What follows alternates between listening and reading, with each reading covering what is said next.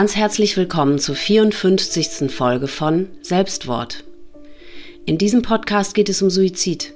Betroffene erzählen ihre Geschichten von ihren Erfahrungen und allem, was mit ihrer jeweiligen Situation einhergeht. Mein Name ist Elisa Roth und ich selbst bin eine Betroffene. Meine Mutter hat sich 2002 das Leben genommen, da war ich 27. Da das Thema Suizid und das darüber reden immer noch ein Tabu ist, kam mir die Idee für diesen Podcast. Denn Betroffene wollen ja reden. Sie wollen ihre Geschichten erzählen. Und das sollen sie. Laut und deutlich und für alle hörbar. Vor einer ganzen Weile habe ich folgende Nachricht erhalten. Hallo Elisa. Ich bin bei Spotify auf deinen Podcast gestoßen, weil ich nach genau so einem gesucht hatte. Und ich bin super froh, ihn entdeckt zu haben. Ich habe am 27. Februar 2020 meine Mutter verloren. Ich habe sie drei Tage später in ihrer Wohnung aufgefunden und, was soll ich sagen, ich fühle mich so unglaublich einsam mit diesem Verlust. Ich habe sehr geweint in der ersten Folge des Podcasts, als du den Abschiedsbrief vorgelesen hast. Und auch jetzt sehe ich vor lauter Tränen kaum etwas. Meine Mutter hat keine letzte Nachricht hinterlassen und ich wünschte, sie hätte. Es ist unglaublich schwer, mit Menschen zu sprechen, die solch einen Schmerz nicht erlebt haben, und darum lasse ich es grundsätzlich. Diese Zeilen hier losgeworden zu sein, das erleichtert total und ich hoffe, dass die Nachricht hier nicht fehl am Platz ist. Liebe Grüße, Lena. Bevor ihr nun aber unser Gespräch hört, möchte ich alle Zuhörer ganz eindringlich bitten, vorab die Folge 0 anzuhören. Denn darin gehe ich auf alle Gefahren, die dieser Podcast mit sich bringt, ein. Und nun hört ihr Lenas und mein Gespräch. Hallo, liebe Lena. Ich begrüße dich ganz herzlich. Ich freue mich total, dass du da bist. Herzlich willkommen. Hallo, hallo Elisa. Schön, hat lang gedauert, ne, bis wir jetzt tatsächlich dann uns gefunden haben, weil die E-Mail, die ich in der Einleitung äh, vorgelesen hast, mit der du dich ursprünglich an mich gewandt hast, die hast du tatsächlich drei Monate nach dem Tod deiner Mutter geschrieben und das wiederum ist drei Jahre her. Ne? Also ja, richtig, fast ziemlich genau, genau. Ja, ja. Drei, drei Jahre. Richtig. Ja, manchmal. Ich glaube auch, du hast, ähm, als du dich damals an mich gewandt hast, hattest du das gar nicht getan mit dem Vorhaben, oder weil du unbedingt unbedingt deine Geschichte damals schon erzählen wolltest, ne, sondern einfach irgendwie Genau, richtig. Ja. Ich wollte einfach, ich weiß nicht, ich wollte, glaube ich, in dem Moment einfach mal, ja, das loswerden, was ja. ich in der E-Mail geschrieben habe. Und ja. dieser Wunsch quasi mit dir zu sprechen, der kam halt erst, weil ich auch alle Folgen höre und mhm. der hat sich dann so nach und nach irgendwie in mir aufgetan. Mhm. Ja, manchmal, also das, das erstaunt mich sowieso immer wieder. Ich habe ja im Laufe der Zeit doch mit einigen gesprochen, wo das wirklich ganz kurz vorher erst passiert war. Und ich meine, da kannst du jetzt ja, auch stimmt. gleich zu sagen, wie es dir zu der Zeit ging. Da ist man ja eigentlich zu nichts in der Lage. Du kannst keinen klaren Gedanken fassen und gar nichts. Ne? Also ich bin immer ganz Richtig. erstaunt, wie man sich dann doch schafft, zusammenzureißen, um irgendwie das Leben weiterleben zu können. Aber ja. deswegen erinnert, ja, ich meine, da können wir ja nachher nochmal drauf zu sprechen kommen, wie es dir zu dieser Zeit, als du diese E-Mail geschrieben hast, ging. Aber wir gehen am besten äh, von Anfang an äh, vor. Äh, genau, wir haben erfahren, es geht um deine Mutter. Achso, du bist 29 heutzutage, ne? Das hatte ich noch nicht erwähnt. Genau. Genau, richtig. Ähm, genau, also du warst 26 zu dem Zeitpunkt. Aber erzähl uns doch mal dein Leben mit deiner Mutter. Ja, ähm, ich fange am besten ganz vorne an, sage ja. ich mal. Also ähm, wir sind drei Kinder. Meine Schwester ist acht Jahre älter, mein mhm. Bruder 15 Jahre älter. Also ich bin so ein bisschen das Nachzüglerkind, äh, sage ich mal. Aber ihr habt, habt dieselben Eltern, also ihr seid. Ähm, ja, also mein Bruder hat, ähm, meine Mutter war schon mal verheiratet, ähm, hat sich aber äh, scheiden lassen. Da war mein Bruder ein Jahr alt, meine ich, und äh, mein Vater hat ihn dann adoptiert. Also mein Bruder okay. kennt auch nur unseren Vater, ja. sage ich mal. Mhm.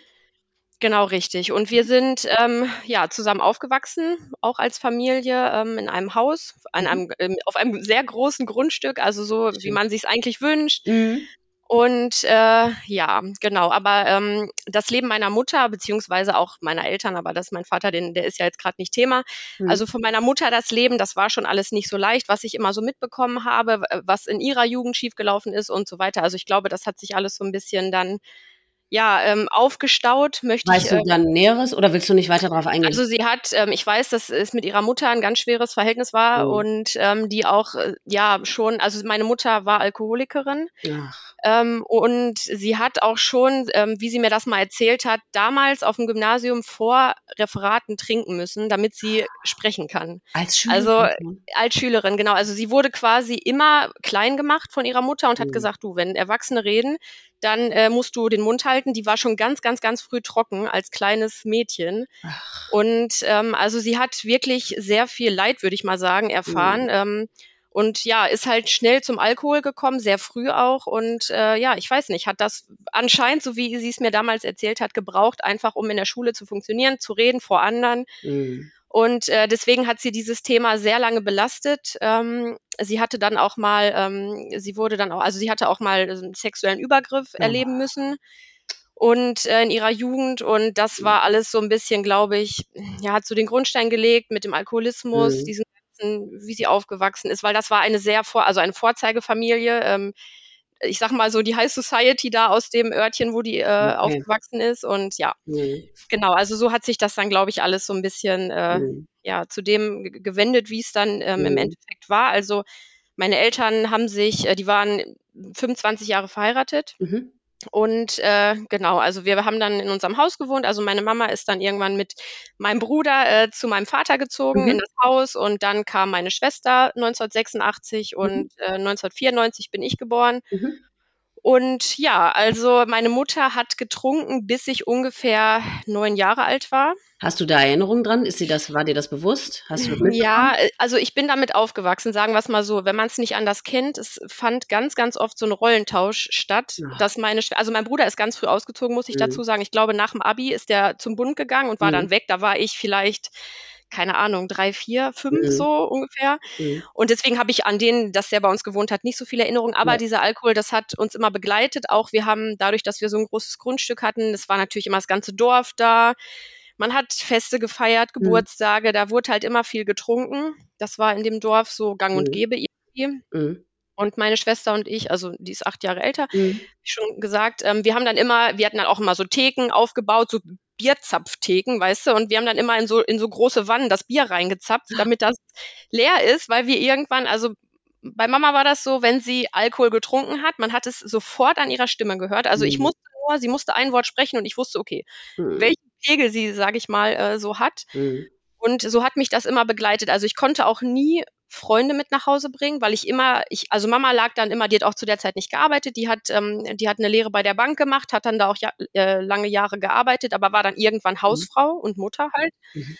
Und Mhm. äh, lag dann eigentlich, wenn ich von der Schule kam, sie hatte irgendwann, meine Eltern haben sich dann auch kein Schlafzimmer mehr geteilt. Ähm, sie lag dann immer in ihrem Zimmer und war betrunken und ja, schlief dann irgendwie so ein bisschen ihren Rausch aus mittags, wenn ich von der Schule kam. Also so sind meine Erinnerungen. Also hat sie Und, äh, dann auch schon morgens angefangen. Ja, ja, sie hat morgens, genau, wenn wir in der Schule waren, hat sie angefangen und was sie dann so gemacht hat, ich weiß es nicht. Also sie hat dann irgendwie den ganzen Tag, Papa war auch nicht da, der hat den ganzen Tag gearbeitet. Mhm. Der kam erst immer sehr spät und ist auch sehr früh gefahren und äh, ja, sie hat dann den ganzen Tag getrunken. Wie gesagt, ich wusste nie, wenn ich nach Hause kam, ähm, was Was auf mich was? Welchem, äh, welchem, ja, ich sag mal, in welchem Zustand sie jetzt Ja. gerade ist. Ähm, Mhm. es gab auch mal bessere Zeiten, wo sie auch, also so in meiner Erinnerung, wie sie auch dann für uns gekocht hat und so. Mein Opa, der hat oben noch mitgewohnt, äh, wo wir dann auch alle zusammen gegessen haben. Aber ähm, ja, das kam dann halt alles erst so nach 2003 ungefähr, wo sie dann Mhm. trocken war. Aber und wie das gesagt, heißt, wenn war sie ja, getrunken, Entschuldigung, Mhm. dann war sie ja nie für dich oder für euch verfügbar auch, ne? Da Nee, wart nee, ihr ja immer also- auf euch alleine gestellt. Genau, meine Schwester, die hat sich dann um mich gekümmert. Ja. Die hat auch ganz früh angefangen, dann so ein bisschen die Mutterrolle einzunehmen Ja. und äh, ja, hat sich dann, wie gesagt, gekümmert und ähm, Mama war auch, wenn sie getrunken hat, also sie hat auch uns halt so ein bisschen, also was heißt so ein bisschen, sie hat uns die Schuld gegeben, also ihr, ich, ich hat uns auch gesagt, so, oh Mann, ich, ich, ich hasse euch und ich, ja, ne, also so richtig, also so richtig, sie ist richtig, wenn sie getrunken hat, wirklich grausam. Also ich weiß nicht, ob Ja. man sich dann überhaupt noch Mutter nennen darf. Ja. Aber da gibt es so einige, ähm, einige ja, Erinnerungen. Oder mir ist mal, es wurde, meine Eltern waren beide starke Raucher. Ähm, es wurde auch bei uns, es war früher normal, im Haus Ja. geraucht. Und äh, dann ist mir ein Aschenbecher runtergefallen und ich habe so Ärger gekriegt und sie hat dann meine Hand so in die Scherben gedrückt und so nach dem Motto, also was ist denn, muss das denn jetzt sein? Also so richtig ekelig einfach. Und äh, das war für mich ganz, ganz, ganz schlimm als Kind. Und wie Mhm. gesagt, ich habe nicht mehr so viele Erinnerungen an meine Kindheit. Ich glaube, dass ich vieles verdrängt habe, wobei ich auch vieles aufgearbeitet habe. Mhm. Aber es war auf jeden Fall keine schöne Zeit. Und äh, sie hat mehrere Entzüge gemacht. Mhm. Ähm, und der letzte dann ist halt geglückt, mhm. Gott sei Dank. Äh, und ähm, aber es war dann halt so, als sie wieder nach Hause kam. Also ich habe dann, während sie im Entzug war, ich war ja noch recht klein, mein Vater den ganzen Tag nicht da, meine Schwester in der Schule. Mhm. Ich habe dann auch bei Freunden von uns gewohnt. Mhm. Das war für mich ganz schlimm. Also ich, ich kannte die Familie, ich bin mit denen auch irgendwie groß geworden. Mhm. Aber es war für mich ganz schlimm, nicht zu Hause zu sein, mhm. irgendwie. Und Mama ist nicht da, man ist selber noch so, so jung, sage ich ja. mal. Und ähm, also es war wirklich, es war wirklich nicht schön. Aber ich war halt umso glücklicher, als sie dann quasi ähm, trocken war, weil man. Wie lange war sie ja, da weg? Erinnerst du das? Wie, wie lange du da boah, Wochenlang. Also das, ich weiß auch nicht, ob ich sie, ich, ich habe so viel, also ich, ich weiß nicht, ob das normal ist. Ja. Manch andere, wenn die von ihrer Kindheit erzählen, wo ich mir denke, woher wisst ihr das noch? Also ich habe einfach so vieles vergessen. Naja, überleg mal, das, was du alles erlebt hast, das Gehirn sorgt, glaube ich, dafür, dass. Ja, das glaube ich auch. Also das, ich habe da auch, auch in Therapien nie wirklich also viel Zugriff drauf auf diese ja ganzen Erlebnisse. Also ich bin eigentlich ganz froh, dass das so ein bisschen, das ist irgendwie so, als würde das nicht zu mir, also irgendwie ja, schon, verstehe. aber irgendwie ist das so ein Kapitel in meinem Leben, das ist so, ja, es ist, es, ich sag mal, es belastet mich mhm. nicht so sehr mhm. mehr. Ne? Es ist alles in Ordnung, wie es ist, aber mhm. nee, genau. Und äh, aber es war dann leider so, sie ist dann zurückgekehrt in das Haus und mein Vater, der hat das dann alles nicht so ernst genommen. Der hat dann irgendwann hat er uns mal erzählt, da waren äh, meine Schwester und ich irgendwie auswärts bei, bei Freunden geschlafen. Ja, sind die Kinder weg, jetzt können wir ja wieder, möchtest du auch ein Bier? Ach. Und äh, da war für meine Mutter klar, ähm, so geht das nicht. Also er hat auch abends weiterhin sein Bier getrunken. Ähm, eigentlich mhm. wünscht man sich ja wahrscheinlich von seinem Mann, dass der dann vielleicht auch nichts mehr trinkt. Ja. Auch wenn er damit kein Problem hat. Mhm. Ähm, aber äh, ja, also das war so der Moment, wo sie gesagt hat, kann ich so nicht. Mein Opa, der ist dann irgendwann ins Heim und ist dann auch dort in dem Altenheim verstorben. Wir mhm. sind dann hochgezogen, Mama und ich.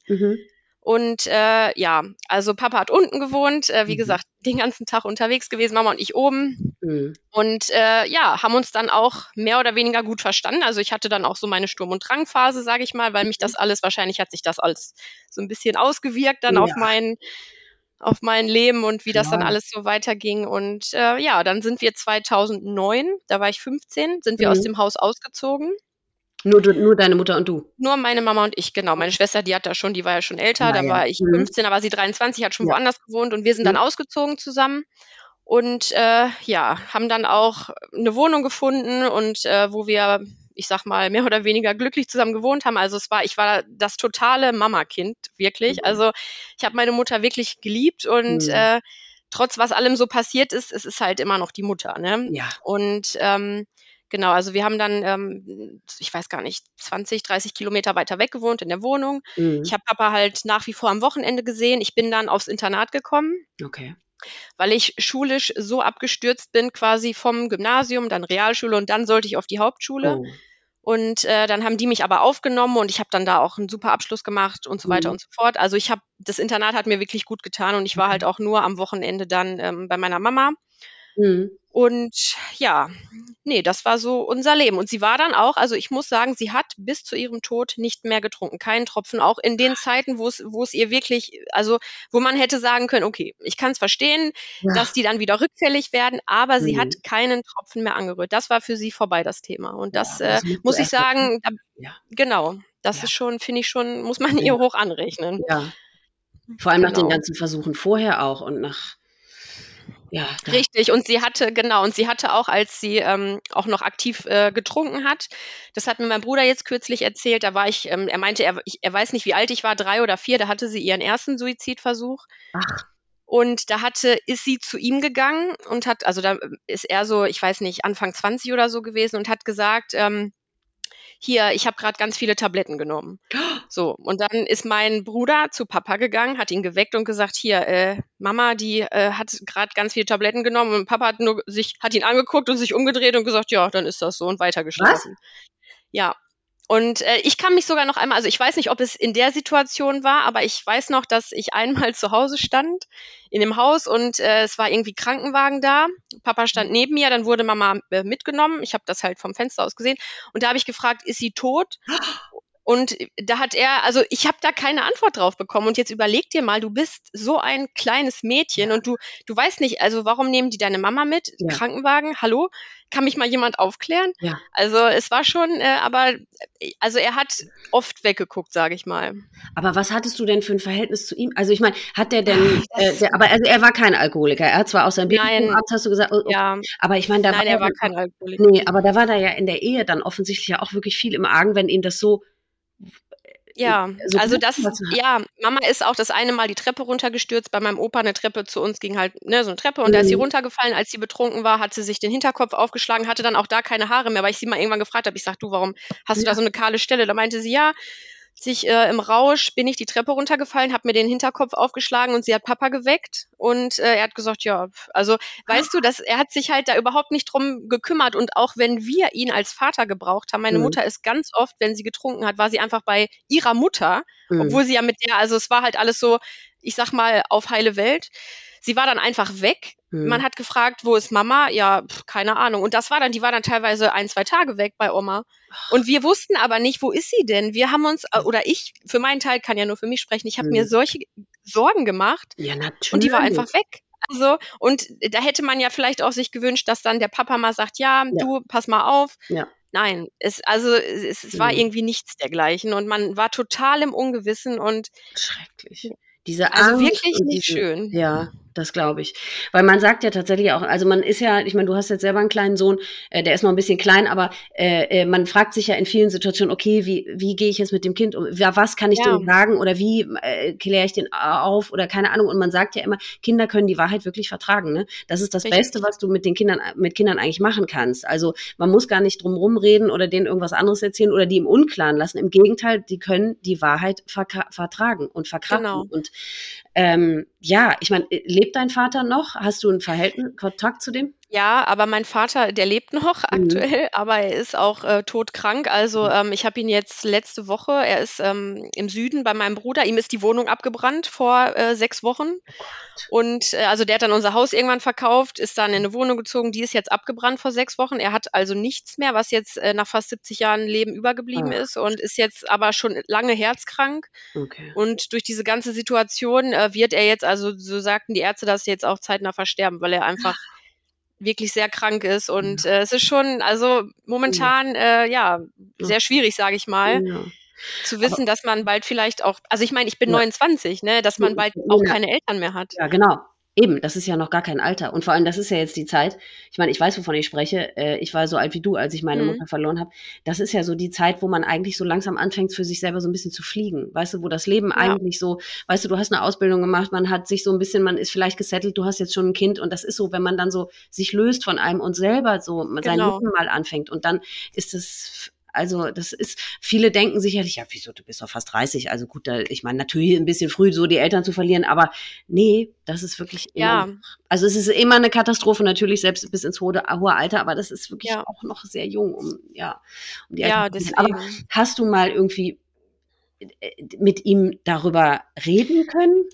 Ah, Ja, mehr oder weniger. Also er Mhm. hatte uns jetzt quasi auf dem Sterbebett letzte Woche, als wir da waren, äh, gesagt, ähm, ich hätte mehr für euch da sein müssen, hat auch ganz doll dabei geweint. Also mir ist das, ich habe mich nie getraut, das anzusprechen irgendwie Ja. in der letzten. Ich habe ihn immer mal wieder gesehen. Also er wohnte nicht wirklich, in, also dreiviertel Stunde Mhm. äh, von mir weg, aber ich Mhm. hatte halt nicht so den Bezug zu ihm. Okay. Ähm, und also wir haben uns, wie gesagt, regelmäßig, aber halt nicht so, die, die Abstände waren nicht wirklich äh, Mhm. kurz, die waren eher lang.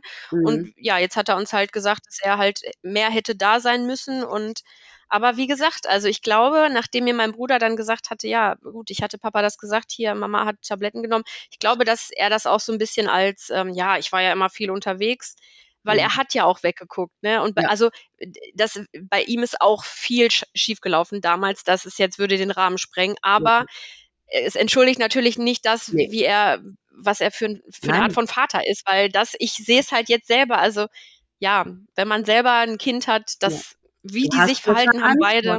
Ja, genau, ist Ja. für mich unvorstellbar, also unfassbar irgendwie. Ja. Und äh, ja, Ich meine, Genau. es ist natürlich auch, ähm, also klar, einerseits, das wirst du auch, wirst du, hat man Verständnis für ihn, weil ich meine, die Situation ist natürlich, weißt du, mit einer äh, äh, alkoholkranken Frau, die für nichts äh, eine Verantwortung übernehmen kann, nicht für sich selbst, nicht für die Kinder. Er muss den ganzen Tag arbeiten, ist total hilflos, sicherlich mhm. den Kindern gegenüber, weiß nicht, wie er es macht. Weil, und ich meine, das ist ja auch lange her, das ist 20 Jahre her oder noch länger. Da hat's ja auch ja. keine, weißt du, heutzutage gibt's Beratungsstellen für, für allen, so wie, wie gehe ich damit um oder wie bin ich dann besser für meine Kinder da oder keine Ahnung. Das war ja, das ist ja auch, das war ja nicht die Zeit und Männer tun sich sowieso schwer, Hilfe äh, anzunehmen und wie es sich anhört, war auch, hat tatsächlich auch keiner von außen irgendwie euch geholfen also du, du warst das kleinste Kind. Man würde ja denken, okay, das wird ja auch jemand mitgekriegt haben, dass die Mutter da so äh, ständig betrunken ist und, und sich nicht um dich oder um euch kümmern kann, dass mhm. der Vater nie da ist. Würde man ja erwarten, so im Normalfall oder im besten Fall, dass mal einer hilft von außen oder mal eingreift oder sich kümmert oder so, ne? Zumal es auch, also auf ähm, Dorffesten, sowas ja. wie Erntefest gibt es hier in der, in der, bei uns in der Region und da war es halt auch so, dass meine Mutter im Festzelt so betrunken war, dass sie einfach quasi äh, umgefallen ist im Zelt und meine Schwester und ich sie dann nach Hause hieven mussten und da haben alle, das haben alle gesehen. Und also alle jeder wusste, dass meine Mutter trinkt oder dass unsere Mutter trinkt und aber ich weiß nicht, es war halt, es, also ich will gar nicht wissen, wie viele Alkoholiker in diesem Dorf wohnen. Das ist mhm. einfach ein,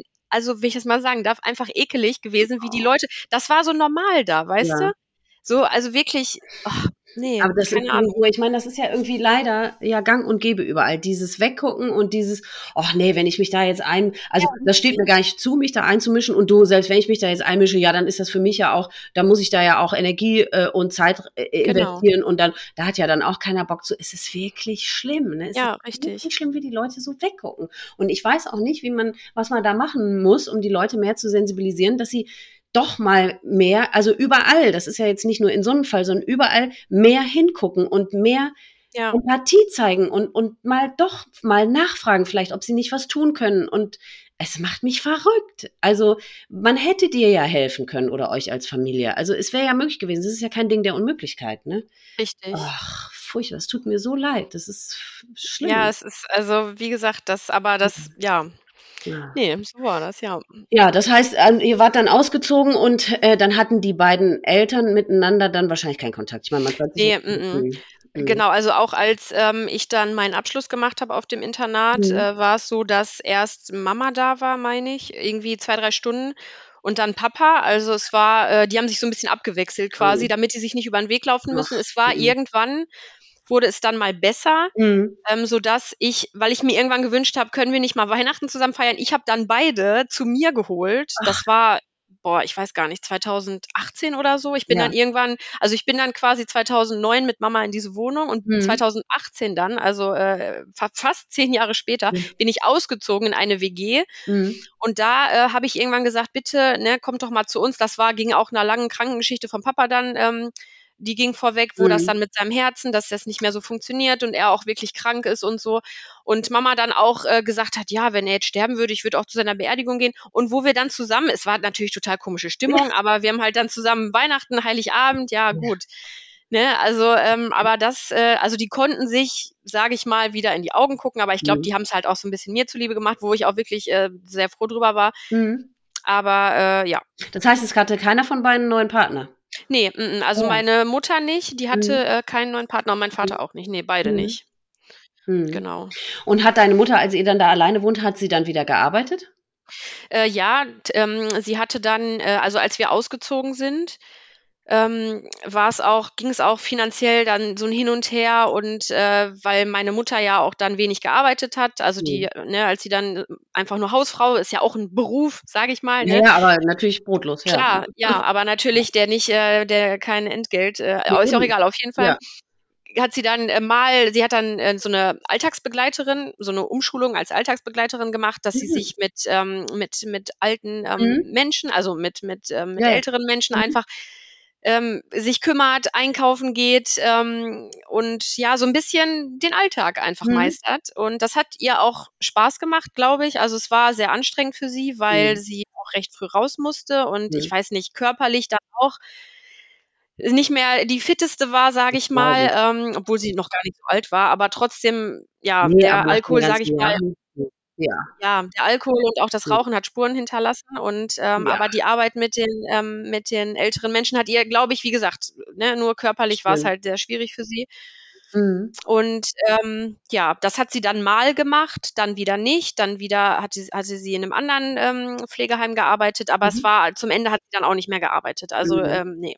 Okay. Da hat sie dann einfach, ich glaube, Unterstützung vom Amt. Das war auch so eine Sache. Also ich habe ja dann auch bei ihr gewohnt mhm. und ähm, sie hat dann auch teilweise, ich habe auch zu der Zeit noch geraucht und wir haben halt äh, ja zusammen gewohnt und sie hat mhm. dann auch teilweise von mir sollte ich also ich sollte dann ihr auch Geld geben ähm, was also ich sag mal so dass sie halt ja äh, das Geld wird jetzt knapp, jetzt gib du mir sofort Geld, gib mir Geld, ich will mir Tabak kaufen. So nach dem Motto, weißt du? Mhm. Und äh, oder wo sie dann auch gesagt hat, wo ich gesagt habe, nein, das sind meine Zigaretten. Ich war selber noch so jung, wo ich ja. mir gesagt habe, warum soll ich dir, wo sie mich dann so fertig gemacht hat für. Ach.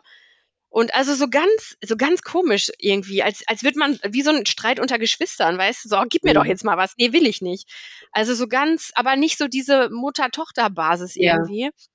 Und ähm, ach, weiß ich nicht. Also es war ganz merkwürdig. Und dann hat sie auch, meine Schwester, die war auch oft da und sie mhm. hat dann auch mal zum Ende hin irgendwann gesagt, ja, du, wenn ihr mir finanziell nicht helft, dann bringe ich mich halt um. Was?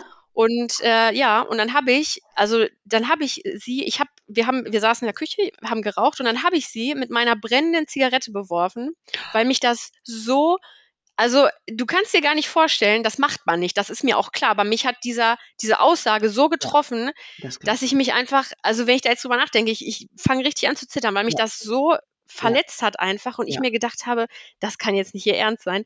Ja. Und ähm, das hat mich, also das war schon wirklich krass und solche immer so ein bisschen erpressungsmäßig äh, war sie da unterwegs und äh, ja, das war wirklich hart. Also ja, das war wirklich sehr wie so eine Art Rollenverschiebung, wie du vorhin schon gesagt hast. Ne? Du, also seine Schwester musste sich dann äh, die Jahre vorher um dich kümmern und jetzt, als ihr zusammen wohnt, ja eben warst du ja eigentlich die, die die Verantwortung da so übernommen hat teilweise. Genau, ne? richtig. Also solche, genau solche Sachen. Ja. Ja, mhm. und dann hat meine Mutter irgendwann ist sie auf, äh, plötzlich hat sie äh, ihre, die Liebe für Energy Drinks entdeckt. Oh, und dann hat sie da irgendwie so, keine Ahnung, zwei anderthalb Liter Flaschen Booster getrunken, wo ich gesagt ah. habe, ey, Mama, kannst du das, das, das macht krank. Also du kannst da vielleicht mal ein Glas von trinken, aber du kannst hier nicht drei Liter trinken oder anderthalb mhm. Liter. Und wenn ich das dann nicht gekauft habe, wenn ich einkaufen war und es nicht gekauft habe, Elisa, du glaubst gar nicht, was dann los war. Mhm. Also das ist ja eigentlich so wie eine Mutter, die ihrem, die ihrem Kind ja. sagt, so du, Energy Drinks sind nicht gesund, ja. ich kauf das nicht mehr, ja. kauf es dir wenn selber. Das war total bescheuert. Wenn wir irgendwo eingeladen waren und da gab es keinen Energy Drink, dann ist meine Mutter wieder nach Hause gegangen. Ach, also überleg dir das mal. Oder die hat ihren eigenen Energy mitgebracht, das war schon eine Sucht. Die war ich sehr sagen, Das war so eine Suchtverlagerung. Dann hat sie zwar nicht mehr den Alkohol gesoffen, genau. aber dann hat sie, ja. Genau, das war dann so über, ich weiß gar nicht, zwei Jahre extrem und dann halt auch wieder so, so gar nicht mehr, ne? Also so, äh, ja, weiß ich nicht. Sie war wirklich, also sehr, sehr suchtaffin. Also sie hat, glaube ich, schnell solche Süchte, äh, ja. Süchte, sagt man das so, entwickelt. Ja. So ein Suchtverhalten, aber hat es dann auch. Du bist ja Zeit deines Lebens ein Süchtiger. Wonach genau. ist ja. Richtig, du also bist ja auch als Alkoholiker, du bleibst ja, ja auch Alkoholiker, ne? Also genau. man ist ja dann tro nur trocken, aber nee, aber das war, also ja, solche, solche Rollenverschiebungen, die haben dann die ganze Zeit stattgefunden. Also was für ein anstrengendes Leben auch für dich. Total. Das ist ja gar kein normales Leben, was du als Teenager und als junger Erwachsener haben sollst. Ne? Du, du musst dich ja auch um dich selber irgendwie mal kümmern und, und dich auf dein Ding da konzentrieren. Und wenn du dann immer so einen Klotz am Bein hast, wo du dann vermeintlich die Verantwortung für hast, das, oh, ja, kann ich mir gar nicht vorstellen, was dich das für Energie gekostet haben muss. Das ist der Wahnsinn. Ja, total. Also das, ähm, ja, auch so mit dem Rauchen. Also wie gesagt, ich habe zu der Zeit selber noch geraucht, mhm. aber Mama hat extrem viel geraucht und mhm. das hat mich, also ja. Ja. genau richtig, auch wieder dieses Sucht. Also ich, ich kann ja rauchen, meinetwegen, Gott, ne, ja. aber dann, ja. genau, aber es war einfach so extrem. Also sie hat wirklich die Zigarette ausgemacht, zwei Minuten später hat sie sich wieder eine angesteckt, wo ich als Raucher, also ich rauche jetzt auch seit ich schwanger geworden bin nicht mehr und ich würde auch nicht mehr anfangen. Ähm, aber das war, wo ich mir gedacht habe, Mama, also ich hatte einfach Angst um sie. Ja. Und ähm, das, äh, das war total, und dann war es so, was auch so ein bisschen, glaube ich, dann irgendwann der ausschlaggebende Punkt, dass es ihr schlechter, weil es war zu der Zeit, bis auf diese kleinen Kriege, die wir geführt haben, sage ich mal, ähm, war eigentlich, also ich konnte sie, um jetzt, weil es hört sich jetzt alles so negativ an, aber ich konnte meine Mutter, wenn ich feiern war als Jugendlich, also wo ich dann, ne, wo wir da schon gewohnt haben, ich konnte sie nachts anrufen, wenn wir auf dem Rückweg von der Disco waren und sagen, mhm. ja Mama, ich, wir sind jetzt in einer halben Stunde da, dann ist sie aufgestanden, hat uns Rührei gemacht oder wow Essen, also sie war, ich konnte ihr auch alles erzählen, wirklich. Ich hatte keine Geheimnisse vor ihr. Ich konnte ihr alles erzählen. Sie war wie eine, ja, irgendwo wie eine beste Freundin, weil mir auch nichts unangenehm war. Ich konnte, mhm. wie gesagt, ich konnte alles sagen. Mhm. Und, ähm, und sie war halt auch, wenn meine Freunde da waren, sie hat sich immer dazugesetzt, oft. Also, we weißt du, die, mhm. sie, sie hat sich dann auch die, die äh, Geschichten äh, von meinen Freundinnen angehört und war da total, äh, ja, also wie so eine Freundin dann einfach mit am Tisch. Und ja. Ja gut, aber sie war offensichtlich ja auch nie eine Mutter. Also richtig, ja, richtig, ja, ja, ja, ja. richtig. Also, genau. ich habe aber vorhin schon gedacht, als du ganz am Anfang angefangen hast, von ihr zu erzählen, auch äh, in Anbetracht der Tatsache, was sie dir alles erzählt hat über ihr Leben und was du alles wusstest, das zeugt ja wirklich sehr von schon einem sehr engen äh, äh und offenen Verhältnis. Ne? Total. Ne? Also, ja. wie gesagt, mhm. ich, äh, also total. Es ist nicht so, dass ich gesagt habe, boah, meine Mutter, ich wohne jetzt hier mit ihr, aber ich finde die mhm. total blöd, weil sie sich so verhält. Nein, ich habe sie trotzdem geliebt und es mhm. war meine Mutter und ich hätte alles für sie getan. Mhm. Und äh, wie gesagt, es war halt auch nicht immer schlecht. Es war wirklich dieses, sie war, also ich habe einen sehr schwarzen Humor, sie auch. Sie mhm. hatte auch einen sehr schwarzen Humor. Und ich bin so ein also und ich bin sehr sarkastisch unterwegs, aber ich, mhm. das ist halt so meine Art, mit meinem. Leben, sage ich mal, klarzukommen. Ja. Mhm. Genau, das ist ja. halt, das habe ich mir irgendwie so angeeignet und sie war halt auch so unterwegs. Wir konnten halt über alles reden, wir hatten den gleichen Humor. Also es war wirklich, es war auch super lustig mit ihr. Mhm. Und ähm, ja, weil wir uns halt so ähnlich sind. Meine Schwester ist eher wie mein Vater, sehr, sehr ruhig, zurückhaltend. Mhm. Und Mama und ich, wir waren halt das komplette Gegenteil. Wenn wir zu dritt unterwegs waren, meine Schwester, Mama und ich, dann waren Mama und ich ihr schon immer unangenehm. äh, und weil sie immer gesagt hat, oh, jetzt, ne, und äh, ja, also ja. es war wirklich nicht alles schlecht. Das war, mhm. es hat mhm. uns halt sehr verbunden, dieser Humor und einfach, ja, wir hatten mhm. da auch eine, eine, auch irgendwo eine innige Beziehung. Mhm.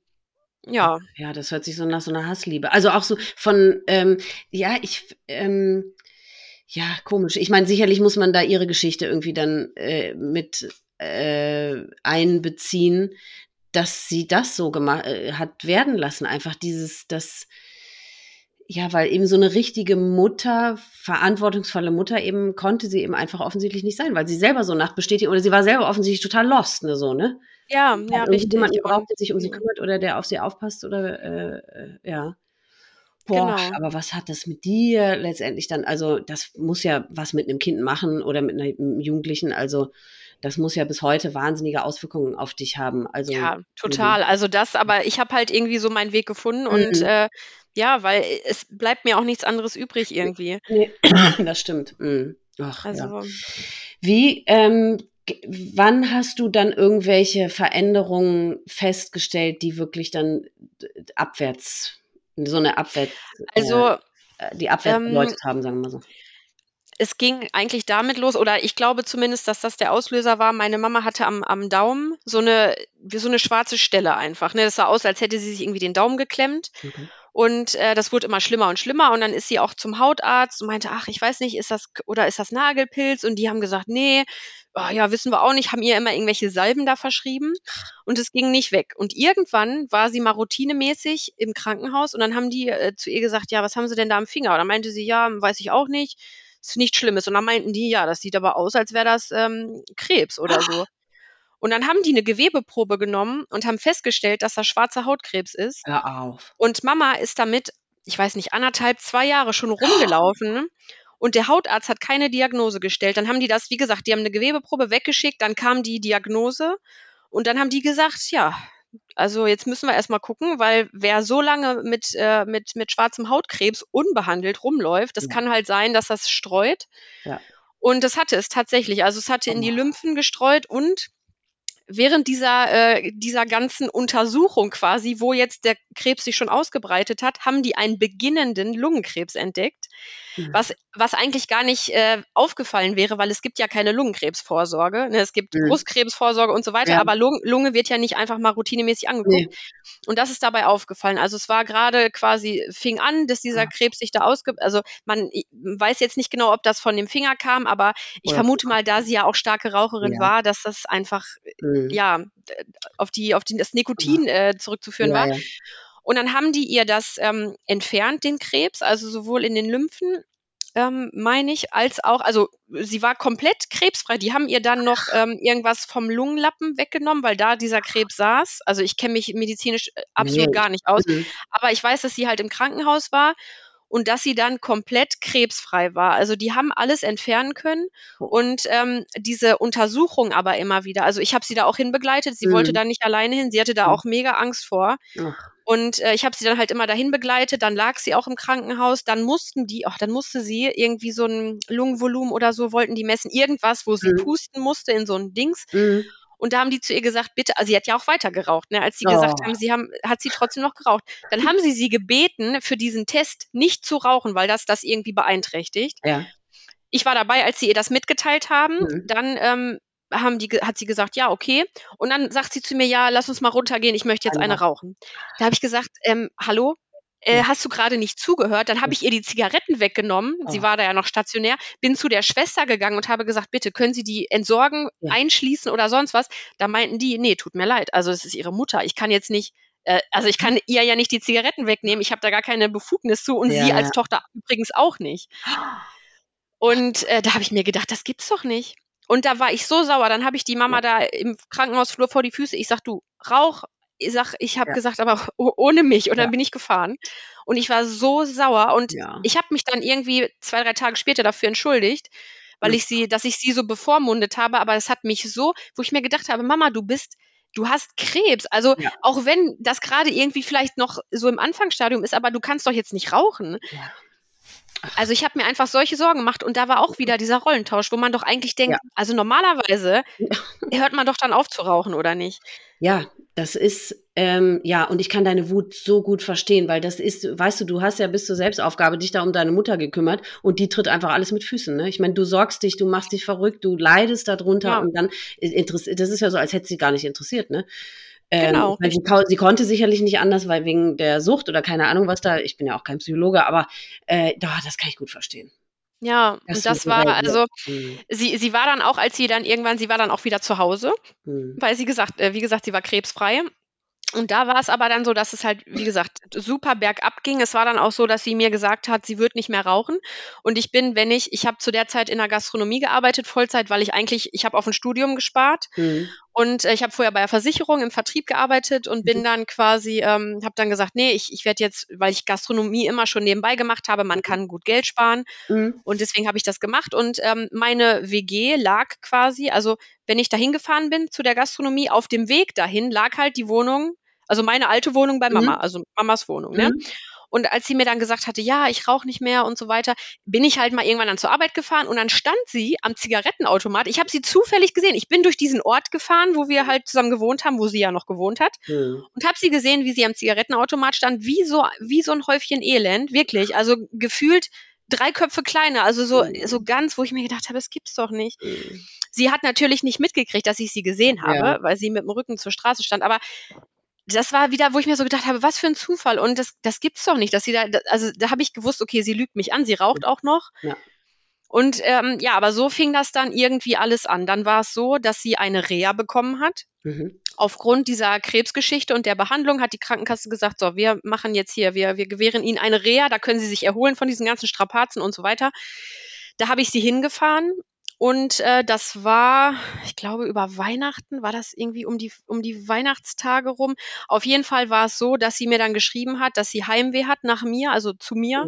Mhm. Ähm, ich habe zu der Zeit, war ich glaube ich schon mit meinem Partner zusammen. Wir mhm. sind jetzt vier Jahre zusammen. Ja, doch, ich glaube, da waren wir schon zusammen. Und da hat sie mir halt immer geschrieben, dass sie mich vermisst, dass sie einfach nur auf dem Zimmer sitzt und mhm. total, es geht ihr total schlecht. Und ja, wie gesagt, sie hat Heimweh, sie möchte gerne zu mir. Und ich, ach, es war für mich so, wo ich gedacht habe, oh, mir tat das einfach so leid, das zu lesen. Und ich wäre am liebsten natürlich sofort hingefahren, aber auf der anderen Seite habe ich mir gedacht, nein, ich habe also ich für mich habe mich irgendwann entschieden, dass ich mir gedacht habe, nein, es ist mein Leben. Ja.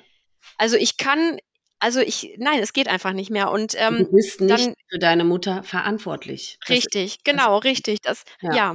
und ich war auch, genau. Mhm. genau, richtig. Und ich war mhm. auch, also eigentlich schon seitdem ich denken kann, ja. gefühlt, äh, war ich in Therapie und das hat mir mein Therapeut natürlich auch mal gesagt, ne, hier, Sie müssen jetzt mal überlegen, was Ihnen wichtig ist, Ihr Leben oder das Ihrer Mutter. Ach so, du warst die ganze Zeit im Ja, Behandlung. ja, immer. Ich war, also ich bin schon, boah, keine Ahnung, wie lange ich, ich glaube, da war ich zehn oder so, als ich dann Ach, das irgendwann angefangen habe. Wie ist es denn dazu gekommen? Das hast du ja bestimmt nicht selber äh, äh, veranlasst, ne? Nee, ich, ich habe keine Ahnung, wie es dazu kam. Ich weiß nur, dass das, ich hatte äh, viele verschiedene Therapeuten. Okay. Ich glaube, ich weiß nicht, ob, ob, ob das irgendwie von der Schule initiiert wurde oder ob ich, also ich habe ehrlich gesagt, ich weiß es nicht.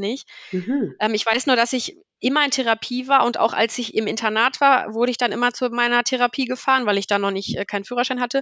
Und ähm, also ich war eigentlich immer so in Therapie bis jetzt, ich weiß gar nicht, zuletzt äh, 2022, also letztes Jahr, glaube ich, so nach der Geburt. Mein Sohn ist äh, mhm. 2021 geboren mhm. und dann ist das so ein bisschen ausgeschlichen.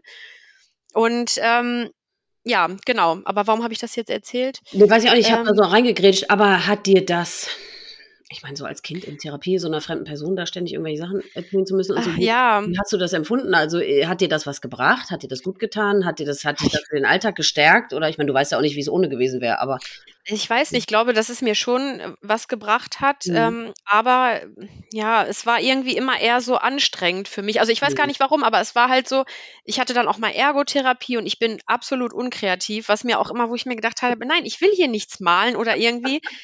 Also mhm. was soll das denn jetzt hier irgendwie? geholfen hatte mir die Ergotherapie auch nicht. Also es war mhm. aber dann auch irgendwann nur noch Gesprächstherapie, wo ich Gott sei Dank nicht mehr irgendwie irgendwas malen musste. Aber ähm, ja, mhm.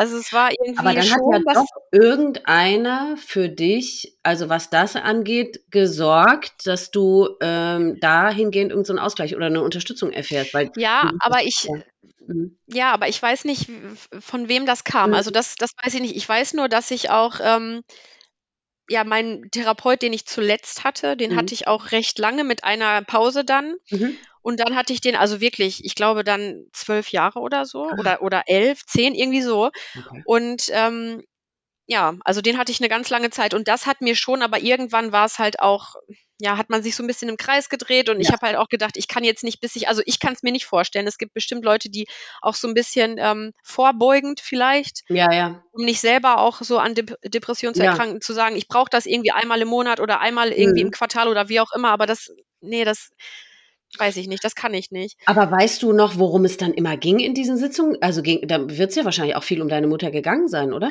Ja, auf jeden Fall. Ja. Also es ging immer um unsere Familiengeschichte, ja. um Mama, um ähm, ja, wie das mhm. alles so gelaufen ist und mhm. äh, das auch aufzuarbeiten, weil ich halt auch wirklich wenig weiß aus meiner Kindheit. Ja.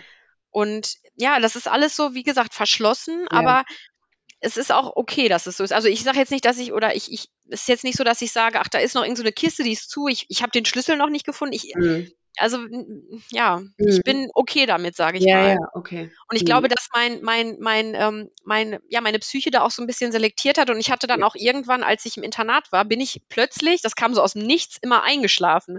Ach. Also ich bin in meiner Abschlussprüfung eingeschlafen. Ich bin, also ich sag mal, in den unmöglichsten Momenten, wo wirklich alle auf mich geguckt haben, bin ich einfach eingeschlafen. Und ich war im Schlaflabor und ich war überall. Ich war beim Arzt. Dann wurde, mein Kopf wurde untersucht. Also alles Mögliche, weil die gesagt gesagt haben, wo kann das denn herkommen? Dann dachten die erst, es wäre Narkolepsie. Ja. Also es wurde alles äh, kontrolliert, aber die, also was heißt eine Diagnose? Mein Therapeut hat nicht wirklich eine Diagnose gestellt, aber mhm. er hat zu mir gesagt, dass mein Kopf quasi in Situationen, wo es für mich zu anstrengend wird oder auch wo ich mich unwohl fühle, der, der schaltet halt einfach aus und dann also, schlafe ich ein. Ist das, das so eine Art von, so dissoziieren nennt man das, glaube ich, ne? Ja, Gab, ja, genau. Ja, gab es denn da irgendwelche Trigger in diesen Situationen? Weißt du selber gar nicht. Also es war ähm, anfangs tatsächlich, wenn ich ähm, in Situationen, die mich überfordert haben. Ja, ja ob es jetzt emotional war oder auch körperlich irgendwie. Mhm. Also tatsächlich. Und ja, das war dann halt irgendwann hat sich das so eingeschlichen, dann war auch nicht klar, ob ich einen Führerschein machen kann, weil die halt gesagt haben, äh, wenn du jetzt hier am Steuer einschläfst. Das hat ja. aber irgendwann nachgelassen, aber ich bin auch auf der Arbeit eingeschlafen. Ich habe mein FSJ in einer, äh, in einer Lebenshilfe gemacht. Ähm, und ja, also dann sitzt du da mit deinen, mit deinen, mit deinen Bewohnern irgendwie und bist ja am Machen und Tun und schläfst ein. Und meine Chefin hat so gesagt, ey, hallo? Also die, der, die da, die dachte auch, was ist denn jetzt los? Also ich musste ihr das dann auch erstmal erklären und ähm, aber das aber, war dann nur so ein Sekundenschlaf oder wann dann bist oder wie lange hat das gedauert? Ja, es war ein Sekundenschlaf und ich Mhm. konnte aber in dem Moment, also ich habe gemerkt, okay, jetzt geht's los Ach und so. ich kam da nicht raus. Also es war, als wäre ich in mir und würde denken, oh nein, oh nein, oh nein, ich schlafe gleich ein, aber ich kam da, ist ja normalerweise sagt man, oh, ich muss mich wach halten, Ja, jetzt ja, stehe ja. Kam dann nicht raus. Es war dann so ein richtiges Abwärts und dann war ich weg kurz. Also so richtig dann eingeschlafen halt. Und äh, Wahnsinn. ja, und das ist, passiert jetzt Gott sei Dank ganz, ganz, ganz selten nur noch. Ähm, Mhm. Also wirklich ganz, ganz selten. Und Mhm. äh, aber das ist halt auch so, dass mein Therapeut gesagt hat, ja, das kann halt psychisch sein einfach. Ja. Macht ja auch total Sinn. Wenn es dem Gehirn oder dem Körper einfach zu viel wird, dann macht er halt zu. Richtig, genau. Und der Mhm. hat halt seine eigenen Strategien irgendwie Ja. entwickelt, um sich zu schützen. Ja, ne? Zu genau. sagen, nee, also das Mhm. ist mir zu viel, ich schalte erstmal ab. Ja, ja. Eigentlich total klug, ja. Ja, ja, ja, eben. Wenn es halt, solange es nicht am Steuer irgendwo Genau, passiert, ist richtig, richtig, ja. Ja, Nee, ja. aber das, also das ist Gott sei Dank noch nie passiert und ich bin Mhm. auch nicht, also ich darf auch ganz normal Auto fahren und das Mhm. ist auch, da habe ich das, also ne, nicht, dass man Mhm. sagt, das wäre jetzt irgendwie fahrlässig, Nee. ähm, das ist alles gut, aber das war halt zu der Zeit, ähm, ja, war das halt ganz akut und ähm, genau, Mhm. richtig, also es war, ja. Ja. Jetzt müssen wir mal den Bogen wieder so ein bisschen zurück zu deiner Mutter schlagen. Diese Phase, genau. Genau. Ähm, ja, erzähl da mal weiter. Also dann hatte sie diesen Krebs da hinter sich, hat aber trotzdem da weiter. Richtig, ähm, genau, so mhm. kamen wir da auch drauf, ja, Mhm. weil, ähm, genau, sie war dann aus der Reha wieder zurück Mhm. Und dann war es so, dass es ihr wirklich immer schlechter ging und ähm, ich dann irgendwann zu ihr gesagt habe, deswegen kamen wir auch auf Therapeuten, weil der zu Mhm. mir gesagt hat, sie müssten sich entscheiden für ihr Leben oder das ihrer Ja. Mutter. Und ich habe das dann Mama auch so klar kommuniziert. Ich habe gesagt, pass auf, ich liebe dich wirklich über alles, aber Mhm. ich halte es, es war wirklich nicht auszuhalten, wenn man in diese depressiven, traurigen Augen von der eigenen Mutter guckt, das Ja. ist einfach, also wirklich unglaublich. Ja. Und ich weiß noch, als ich sie aus dieser Krebsreha abgeholt habe, ich habe kaum was von mir erzählt. Ich hatte da ja schon meinen, meinen Partner, den, mit dem Mhm. war ich frisch zusammen. Und dann hat sie mich auch gefragt und ich habe gesagt, ja, ich habe einen neuen Freund, aber ich habe gar nicht so, ich wollte mich eigentlich gar nicht mit ihr unterhalten, weil ich mir gedacht habe, nein, ich ertrage das nicht, ich fahre dich jetzt nach Hause Ja. und dann ist auch gut. Und sie hat, als sie ausgestiegen ist, hat sie mich gefragt, ob ich sie überhaupt noch lieb habe. Also überleg dir das Oh. mal, wie das bei ihr eigentlich ankam. Das war so nach dem Motto, oh Gott, die will nichts mehr mit mir zu tun haben.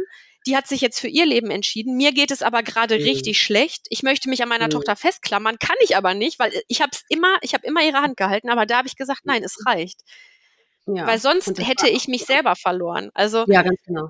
Ganz genau. das, Aber das ist auch so eine Sache, die macht es uns Angehörigen wirklich auch so schwer und das ist, finde ich, so perfide, Ja. weil diese Erkrankung irgendwie so mit sich bringt, dass die sich schon sehr auch um sich so drehen. Ne? Und total. so immer um ihre Bedürfnisse, da geht's halt um ihre, ja, zwangsläufig natürlich, um ihre Bedürfnisse Klar. und die haben dann auch nicht mehr so die Wahrnehmung so für das, was so um sie rum ähm, passiert. Überhaupt ne? nicht. Und das ist Mhm. halt, und das ist halt, ich glaube, dass das bei vielen Erkrankten so ist, dass die dann, wenn die dann Angehörige haben, die sagen, äh, du, ich bin immer gerne für dich da, aber ich habe auch irgendwo mein eigenes Leben, Ja. auch wenn du meine Mutter bist, Ja. dass das für die so ein vor den Kopf stoßen, ah, Ja. jetzt lassen die mich auch noch alleine mit meiner Krankheit, mit genau. meinen Gedanken, mit meinem, mit diesem Loch, mit diesem schwarzen Loch, aber das, also, ne, aber es ist ja eigentlich auch wieder nur, dass man halt sich da nicht selber mit reinziehen lässt, weil Mhm. man ja auch irgendwie noch ein eigener Mensch ist und Ja, und das Und- ist das schlimme, perfide an dieser Richtig. Krankheit. Ja. Richtig. Und also, machen, ja. eigentlich. genau. Und das Mhm. ist halt, das muss ich sagen, fasziniert mich immer noch so ein bisschen von mir selber, dass ich das wirklich geschafft habe, zu Ja. sagen, so, ne, aber also es ist ja nicht so, dass ich den Kontakt zu ihr abgebrochen habe. Ich habe nur gesagt, dass ich halt nicht immer verfügbar bin, wenn Ja. sie mir bei WhatsApp schreibt, dass ich halt einfach ja, dann nicht sofort da sein kann und auch, äh, ne, und dann hat man halt auch gemerkt, dass sie so ein bisschen versucht hat, wieder Mutter zu sein, mir dann halt mal irgendwie ab und zu geschrieben und so. Mhm. Und äh, sie hatte sich dann auch in dem Haus unten, wo wir gewohnt hatten, wo ich ja schon weg war, Mhm. da ist dann jemand Neues eingezogen, der hatte ähm, einen Hund, mit dem hat sie sich gut verstanden. Ich glaube, Oh. in den war sie auch ein bisschen verliebt, aber der war halt irgendwie 15, 20 Jahre jünger als sie. Und äh, das war halt für den nur so eine Freundschaft. Die beiden Ja. haben halt zusammen irgendwelche, keine Ahnung, Brettspiele gespielt. Dann ist sie mit seinem Hund rausgegangen. Auch das Ja. hat ihr total gut getan. Mhm. Und äh, ja, so fing das eigentlich dann auch an, dass, wo ich gedacht habe, oh super, jetzt hat die den da und Mhm. kann mit dem Hund rausgehen von dem. Und sie hat wieder so ein bisschen so ein bisschen einen Sinn irgendwie im Ja. Leben, ne? Mhm. Und dann war es so, dass ähm, der ähm, besagte Nachbar mich irgendwann mal angerufen hat. Das war 2019 im Sommer. Und da hat er gesagt, du, äh, also irgendwas ist mit deiner Mutter. Die ist total komisch und die redet irgendwie nur wirres Zeug. Ach, Und ähm, ich weiß gar nicht, was mit der los ist. Und ich weiß nicht, ob die einen Schlaganfall hat. Ich so, hä, ja, okay.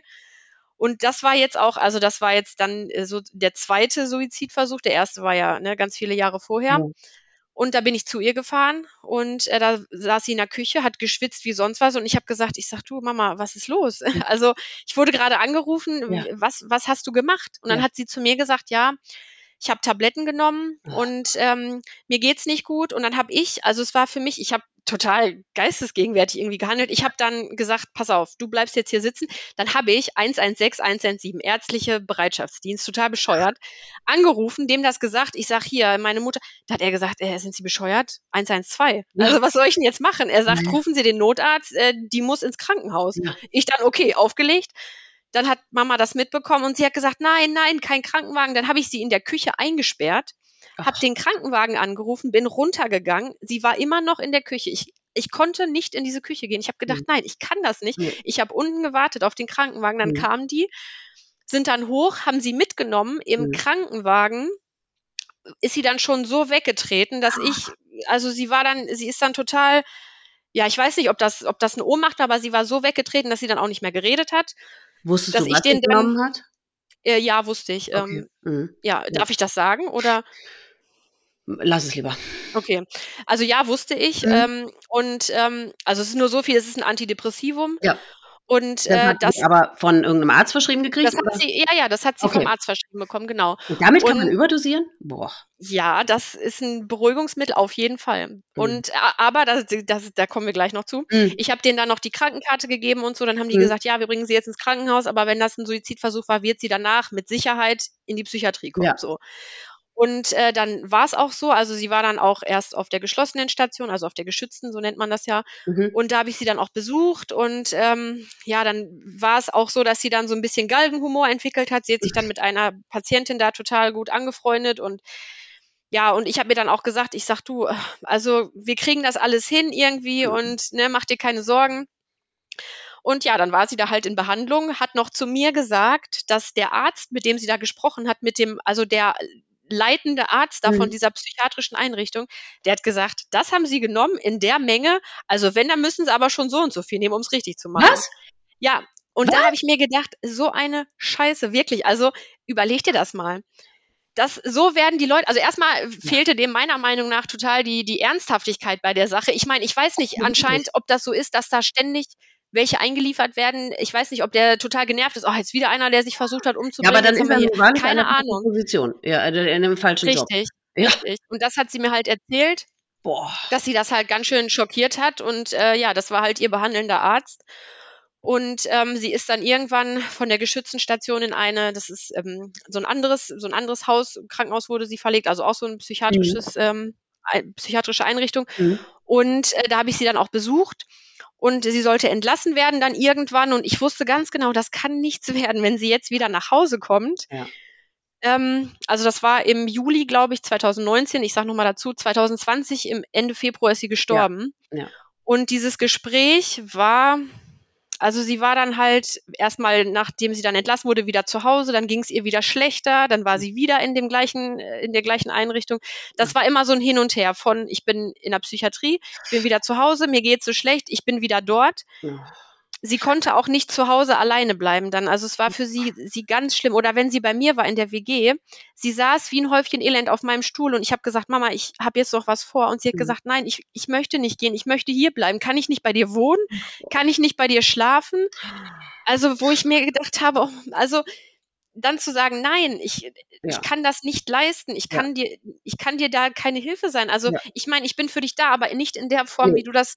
Von mir verlangst. Also es Genau. hat mich einfach wirklich aufgefressen. Das glaube ich. Und dann war sie zu Hause und dann wollte sie schon wieder vorbeikommen am liebsten. Und Oh. ach, das, also das war einfach nur wirklich, es war Aber so hast du schlimm. mal mit ihr darüber geredet? Also hast du diese Suizidversuche, hast du das ernst, also ich weiß nicht, wie, wie ich das formulieren soll, aber hast du das ernst genommen? Also war das für dich wirklich lebensbedrohlich oder hast du gedacht, ja gut, sie hat das Den- halt irgendwie, Also wie soll ich sagen, es war da noch nicht so, also ich habe mir gedacht, ja, ich glaube, also ich habe in dem Moment gedacht, Mama braucht wirklich Hilfe, Okay. aber ich weiß nicht, ob es beabsichtigt war, dass sie stirbt. Okay.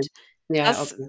ich konnte das nicht so einschätzen. Ja, aber hast du mit ihr über diese Tatsache an sich geredet? Ich meine, das hat ja in dem Moment schon mit dir irgendwas gemacht. Du wirst ja trotzdem in Panik geraten sein und dir vorgestellt haben, okay, äh, stell dir vor, es hätte jetzt wirklich geklappt, die wäre wär jetzt wirklich da äh, äh, dran gestorben. Oder hast du mit ihr darüber geredet oder hast du ihr mal gesagt, was das mit dir macht? Aber ich meine, offensichtlich war sie gar nicht dazu in der Lage, das irgendwie wahrzunehmen, ne? Oder? Richtig, also es, Mhm. ich habe schon mit ihr darüber geredet Ja. und ich habe auch gesagt, wie, wie schlimm das eigentlich ist. Ich Mhm. meine, was man halt nicht nur, also was man halt auch anderen damit antut, weil Ja. ich meine, klar, äh, verstehe ich das, dass man sich schlecht fühlt und auch Ja. ich habe schon wirklich depressive Episoden gehabt in meinem Leben durch Mhm. diese ganze Vorgeschichte und ich weiß, wie es sich anfühlt, Mhm. wenn einem wirklich alles egal ist und man wortwörtlich lebensmüde ist. Also ich weiß, was das bedeutet und deswegen ist es, ja, aber äh, ja, wie gesagt, aber sie hatte es einfach, sie war nicht mehr in der Lage dazu. Wenn ich sie angeguckt habe, ihre Mhm. Mimik und Gestik ist eines Depressiven ist einfach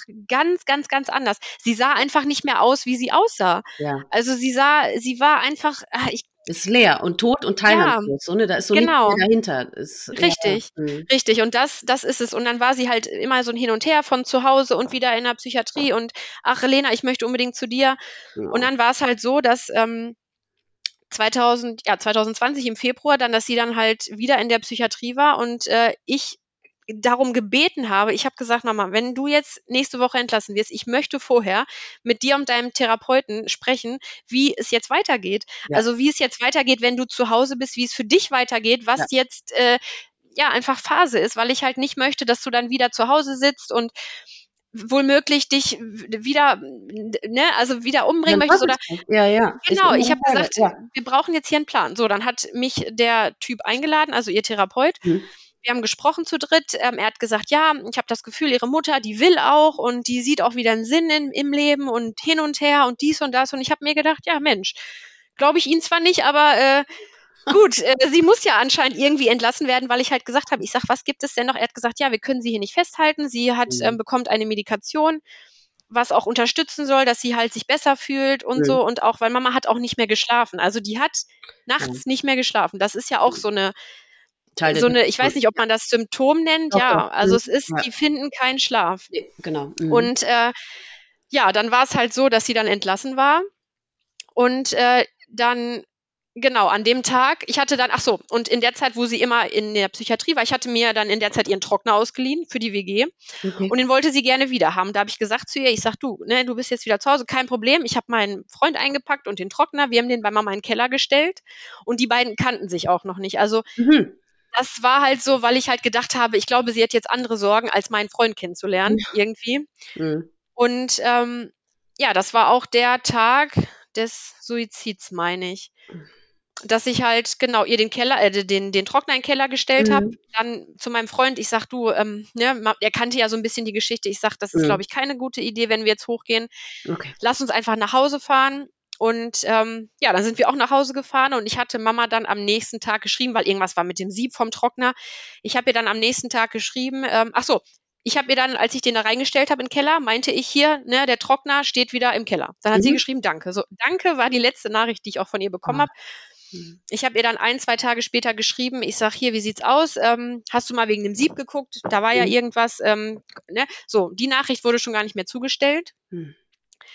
Und ähm, ja, und dann war es halt irgendwie so, ich weiß nicht, ob ich es ob ich's geahnt habe, aber ich habe mir erstmal, ja, ich habe versucht, nicht da viel drüber nachzudenken. Ich habe gedacht, naja, vielleicht schläft sie ja jetzt irgendwie äh, mal wieder seit Mhm. ein, zwei Tagen, weil es ihr so schlecht geht. Ich habe das so ein bisschen weggeschoben, weil ich mir gedacht Mhm. habe, nein, ich möchte mir jetzt nicht ausmalen, wie es ihr Ja. geht.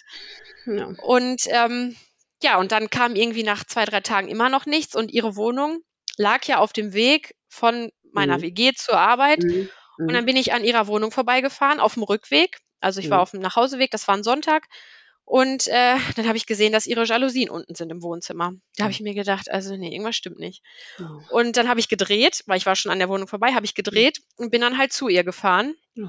habe an der Garage geparkt und irgendwie, ja, habe ich ich weiß nicht, ob ich es mir schon gedacht habe, die Nachricht wird nicht zugestellt, die ähm, Jalousien Mhm. sind runter, das macht sie halt immer, wenn sie ins Bett geht. Ja, und dann ähm, kam ich halt, also ich hatte auch noch einen Wohnungsschlüssel, als, äh, also ich hatte einen und der Nachbar, der unten gewohnt Mhm. hat, mit dem sie da so ähm, Mhm, sich mhm. gut verstanden hat, wir hatten alle einen Schlüssel. Und äh, ja, dann bin ich halt oben rein und da kam mir eine Hitze entgegen. Also es ist, wir hatten in der Wohnung so Nachtspeicheröfen, ich weiß nicht, ob du die kennst. Mhm, ja. Das sind so Dinger, die sind nicht dann warm, wenn man es braucht. Man macht die an und dann irgendwie einen Tag später Ja, sind ja. die total, ne, dann kommt richtig äh, Wärme, aber Ja. halt nicht dann in dem Moment, wenn man sie anmacht. Wie gesagt, eine Hitze kam mir da entgegen und ähm, ich bin dann rein und habe dann gerufen, weil Mama eigentlich immer entweder in der Küche saß oder halt auf dem Sofa und Fernsehen Mhm. geguckt hat. Und ich bin dann rein, habe sie gerufen, also es war alles ruhig. Und äh, ich bin dann ne, ins Wohnzimmer, sah, okay, Fernseher ist aus, sie liegt nicht auf dem Sofa, bin dann in die Küche gegangen. Ja, und dann lag da ein riesengroßer Blister, also ein, ein Haufen von Blistern irgendwie auf dem äh, Küchentisch. Und ich wusste natürlich, also ich glaube, ich habe es auch schon geahnt, als ich die Mhm. Wohnung, ich weiß nicht, aber es war auf jeden Fall keine Überraschung. Ich Mhm. habe mir dann in dem Moment nur noch gedacht, okay, wo, wo gucke ich jetzt zuerst? Bin dann irgendwie Mhm. total geistesgegenwärtig ins Schlafzimmer gegangen, ja, und sie lag halt im Bett. Ja, und das war auf jeden Fall hart. Also das glaube ich. Und hast du ich habe sofort dann, gewusst, dass sie tot ist? also ich habe dann ihren, also ich habe Mama geschrien, wirklich. Also ich habe ganz laut Mama geschrien, weil ich, ich weiß nicht, ob ich gehofft habe, dass sie schläft, aber sie lag halt auf dem Rücken Mhm. und ich habe einfach gesehen, dass sie, dass sie tot ist. Also ja, und dann habe ich, ähm, ich bin dann auch nicht zu ihr hin, sondern ich habe sofort die Tür zugemacht, Ja. habe äh, 112 angerufen und habe dann äh, die Situation geschildert. Und der, oh, ich weiß gar nicht mehr, ich glaube, das war eine Frau, die Frau am Telefon hat gesagt, ähm, wir machen jetzt eine angeleitete Reanimation, sie gehen jetzt wieder Boah. ins Schlafzimmer rein, Mhm. fühlen, ob ihre Mutter noch warm ist, ob sie Mhm. Puls habe gesagt, nein. Ich habe, Mhm. also ich habe am Telefon, ich war auch, ich habe auch nicht geweint oder so, ich war einfach nur total, also auch wenn ich da jetzt, ich, ich fange total an zu zittern. Also ich habe Mhm. Ich habe einfach gesagt, nein, ich gehe da nicht rein. Ich möchte einfach, dass jetzt jemand kommt, Ja. aber ich möchte jetzt auch auflegen. Und die Frau, die hat da Ja. so, nein, Sie gehen jetzt wieder in das Schlafzimmer, bitte, ich bleibe dran, ich sage Ihnen Schritt für Schritt, was Sie machen müssen. Und dann habe ich gesagt, nein, ich lege jetzt auf. Und dann habe ich aufgelegt. Gut, ja, gut. Und dann bin ich, ähm, musste ich, ich musste aus dieser Wohnung raus. Ich bin Ja. dann runtergegangen in den Garten. Und das Erste, was ich gemacht habe, ich habe Papa angerufen. Ja. Der ist auch rangegangen. Mhm. Und dann habe ich ihm die Situation geschildert und habe gefragt, ob er kommen kann. Und dann hat er Mhm. gesagt, nein, tut mir leid. Was?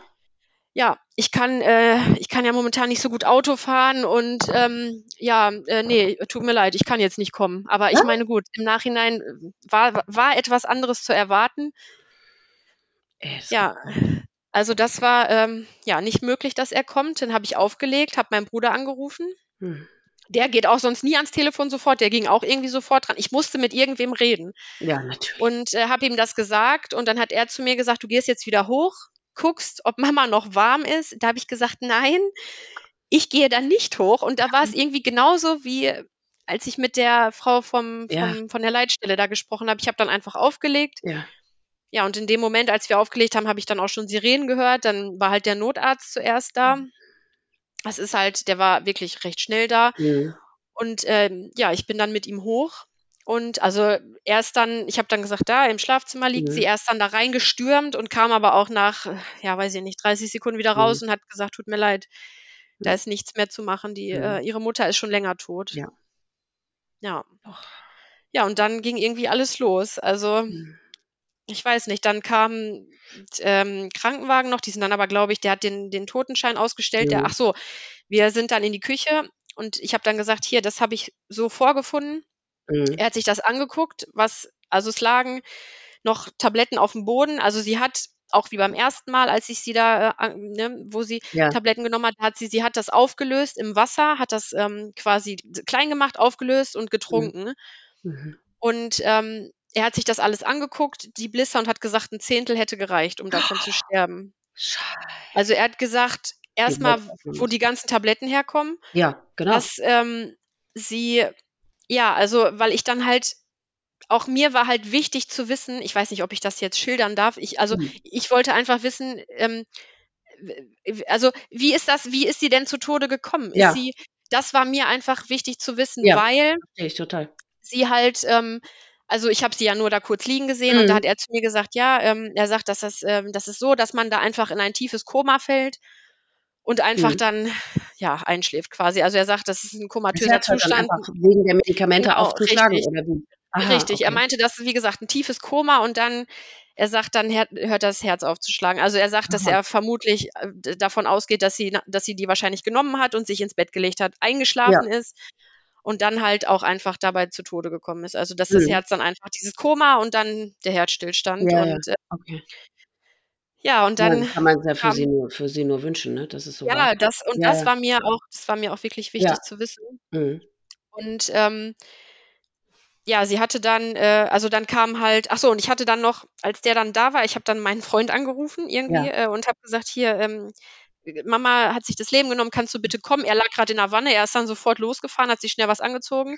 Mensch, äh, als ich dann, dann der kam die da ist, der mal kommt, wenn du ja, irgendwie, ist auch da, mal schön, ja. Genau, da habe ich auch gedacht, da habe ich gedacht, Mensch, das ist wirklich nett. Netter Freund, ja.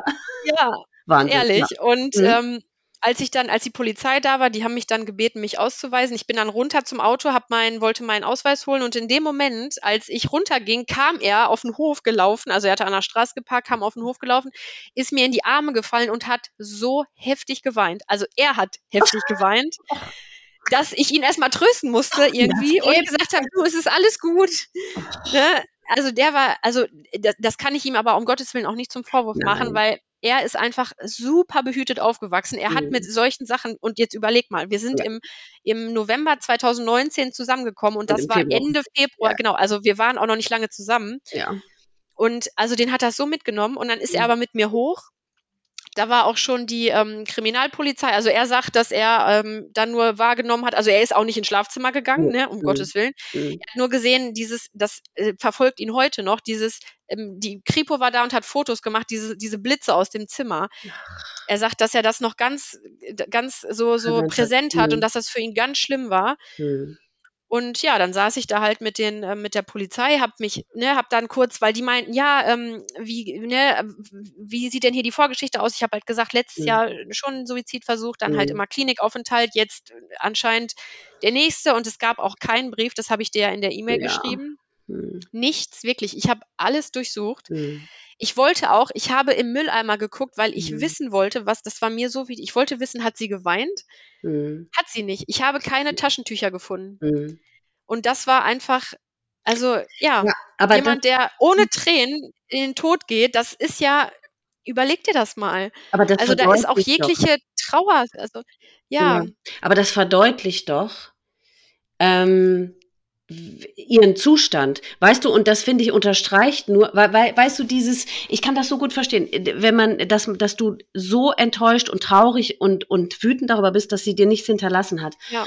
Aber dass, dass sie nicht geweint hat, weil sie aus dem Leben scheidet und dass sie jetzt dich verlässt, das zeigt ja, dass das tatsächlich der einzige Weg für sie war. Also, weil wenn sie so traurig gewesen wäre und sich darüber im Klaren gewesen wäre, nein, ich kann die Lena, ich kann meine Tochter nicht in, äh, verlassen, weil äh, das ist alles ähm, ja, keine Ahnung. Also ich finde, das ist nur umso mehr ein Zeichen dafür, wie krank die Seele Richtig. sein muss in so einem Moment. Ja. Und deswegen, ich verstehe dich total gut, dass du als Tochter ähm, dich da verlassen und betrogen fühlst. Also, mir geht's ja bis heute ganz genauso. Aber wenn man, wenn wir versuchen, nur aus der Sicht unserer Mütter zu gucken, dann erkennst du, wie krank die war. Und dann kann man denen das nicht wirklich Richtig. übel nehmen, dass sie es nicht mehr geschafft haben, keine Briefe zu schreiben, weil die waren so äh, betäubt oder betrübt. Ja, du bist irgendwie ferngesteuert. Die Krankheit genau. steuert dich. Ganz ne? genau. Also du bist, du bist, und das ist es ja. Also ich meine, es ist ein Unterschied, ob man über etwas traurig ist, man weint und weint und weint, oder ob man so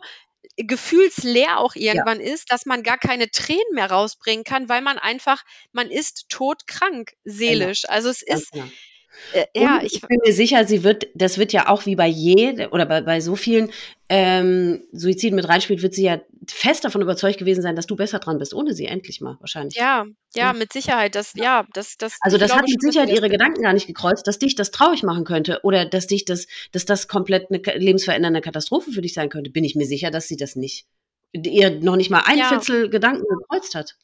Ja, richtig. Und das, das ist es halt. Und auch, dass sie, ja, genau. Und das. Äh, und, und deswegen äh, äh, mit diesem Brief, da, also ich habe ja schon mit ein paar äh, äh, schwerst Erkrankten gesprochen, die Suizidversuche überlebt haben. Und die haben genau das bestätigt. Das kreuzt, der, also dazu sind die einfach gar nicht mehr in der Lage.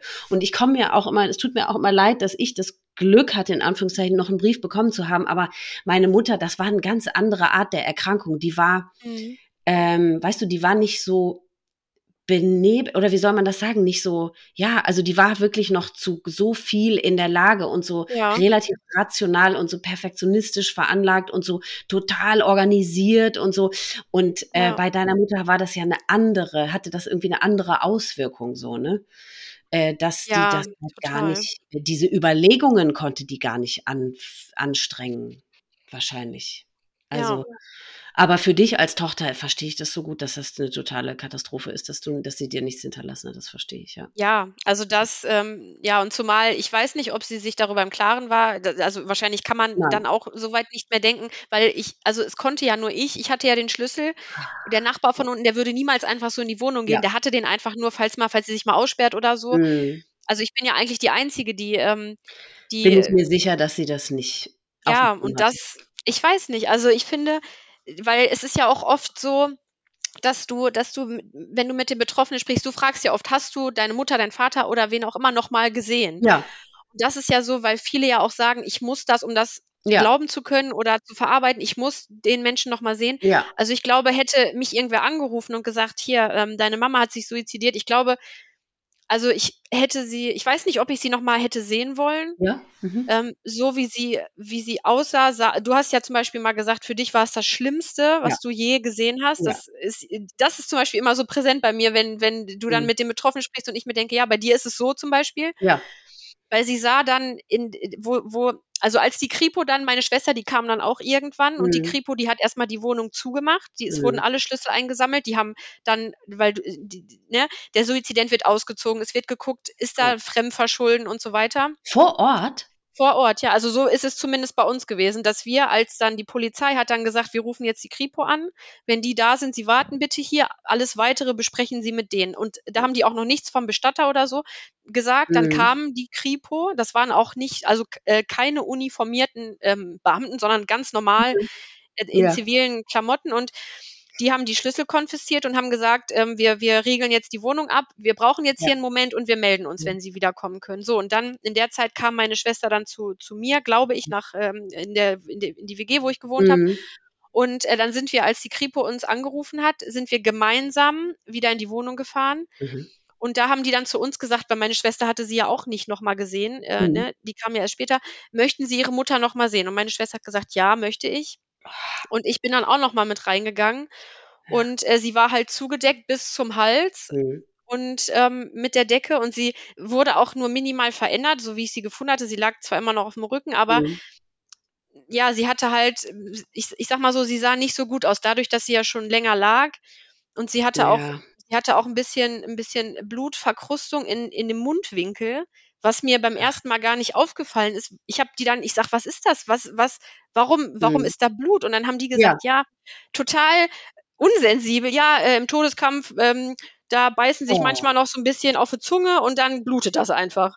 Äh, wo ich mir so dachte, okay, mhm. äh, ist ja eine tolle Info. Also der, ja. der, der, der Notarzt, der hat das total schön irgendwie gesagt, ja, die ist eingeschlafen und die ja, im Todeskampf, wenn dann der Körper das manchmal krampfen die und dann beißen die sich auf die Zunge. Ja, tolle Info. Und ähm, also das war deswegen, und da habe ich gedacht, okay, dann ja, habe ich ja meine Antwort, warum dieses Blut da irgendwie mhm. an ihrem Mundwinkel war. Aber mhm. ich sag mal so, sie sah, ja, friedlich will ich es nicht nennen. Also mhm. viele Betroffene sagen ja auch, dass Suizidenten dann friedlich aussehen. Ja. Das würde ich jetzt so nicht unterschreiben. Also, mhm. also zumindest so habe ich, so habe ich die Erfahrung gemacht. Das war halt mhm es war halt irgendwie meine kranke Mutter, die da im Bett lag. Ja. Keine Ahnung. Ja.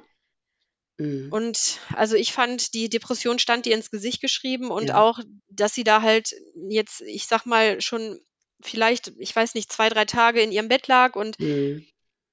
ja, weiß ich nicht. Aber mhm. ich glaube, meiner Schwester hat das gut getan, dass sie sie nochmal gesehen hat und mir auch, weil ich halt ähm, dadurch, glaube ich, auch, es war greifbarer. Ja Und ähm, ja, und dann, als sie, und ich konnte mich auch diesem Bett nicht nähern. Sie wurde dann, die Mhm. Kripo ist dann gefahren, die haben dann die Wohnung wieder freigegeben und auch die Leiche freigegeben. Und äh, dann kam, die haben uns dann noch einen Bestatter genannt, die meinten, ja, wenn sie da jetzt nicht besonderen Wert drauflegen, dann rufen sie den an, der ist hier in der Nähe. Der Mhm. kam dann, hat sie abgeholt und als sie dann weg war, haben sie sie rausgetragen und ich konnte mich diesem Bett nicht nähern. Ich bin um das Bett herumgegangen mit einem riesigen Abstand, wollte an ihr Mhm. Handy.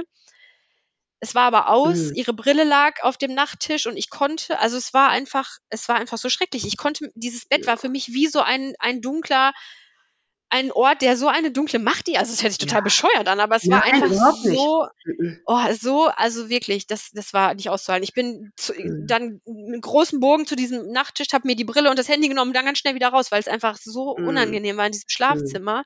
Mhm.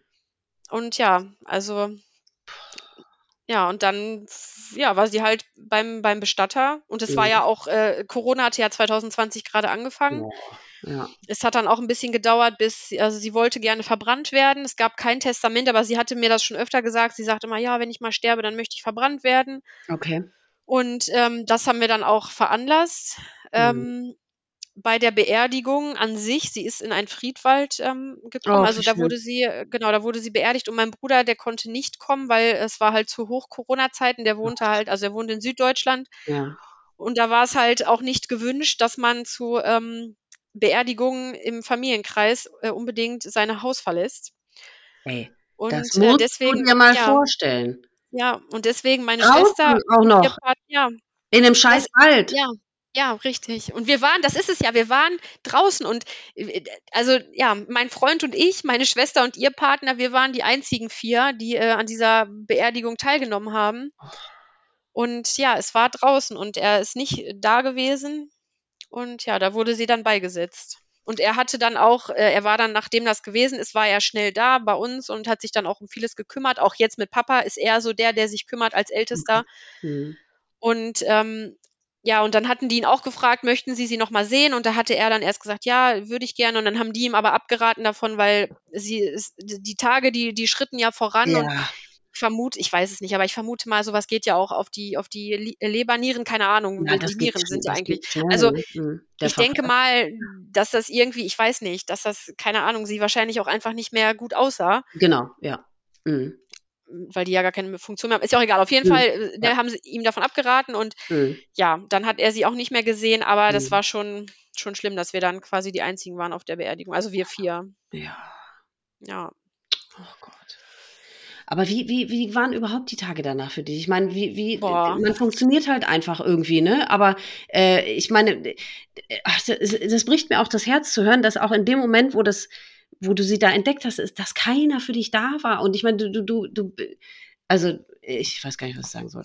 Ja, also es Hm. es war in dem Moment es war so, dass, ähm, ich halt also mein Freund, der hat dann, ähm, Urlaub bekommen die ganze Woche. Mhm. Es war ja 'n Mhm. Sonntag und der hat Mhm. dann mit seinem Chef gesprochen, ich glaube sogar Mhm. an dem Sonntag noch oder Montag. Mhm. Und, äh, der hat ihm dann Urlaub für die ganze Woche gegeben und ich war Oh. da auch froh drüber, Ja. wirklich, dass er also ich habe ich bin jemand, ich, äh, rede da nicht viel. Also ich Ja. ich mache das eigentlich mit mir aus und ich Ja. weiß auch nur, dass wir irgendwie es war ganz schlimm, aber es war ich habe ich war irgendwie 'n paar Wochen vor vor dem Tod war ich mit meiner Schwester in einer, ähm, Bar. Da haben wir uns auf 'n Kaffee getroffen und da habe ich zu da haben wir darüber geredet wegen Mama. Ach. Da habe ich zu ihr gesagt, ich sage: „Weißt du was? Ich sage, ich würde für Mama ich ich würde einfach ihr wünschen, dass sie für sich 'n Ende findet und Mhm. auch wenn sie sich das Leben nehmen sollte, dass sie wirklich einfach Ruhe findet.“ Das habe ich zu Ja. ihr gesagt, 'n paar Wochen vor ihrem Tod. Mhm. Und, ähm, ja, also für mich war's auf der einen Seite eine Erlösung. Das hört sich jetzt auch so blöd an, Ne, aber es doch. war einfach Ja. also ich musste mir einfach kein es war einfach es wie gesagt, die Zeit davor, die war einfach so Horror. schlimm. Eigentlich ehrlich immer gesagt dein Leben lang. Du musst ja Ja, dein Leben lang unter genau. einer permanenten, irrsinnigen Anspannung gestanden Ja, haben. ich wollte es Angst, sagen, eine Anspannung, das kann Ja. man sich nicht vorstellen. Ja. Immer die auch dann in der Zeit, wo ich nicht wusste, Ja. ähm, suizidiert sie sich jetzt oder nicht, Ja. äh, auch damit zu rechnen, werde ich jetzt angerufen? Ja. Ist es, wenn mein Handy klingelt ist es Mama, die vielleicht grade der es wieder schlecht geht? Also, es war immer ein Ja.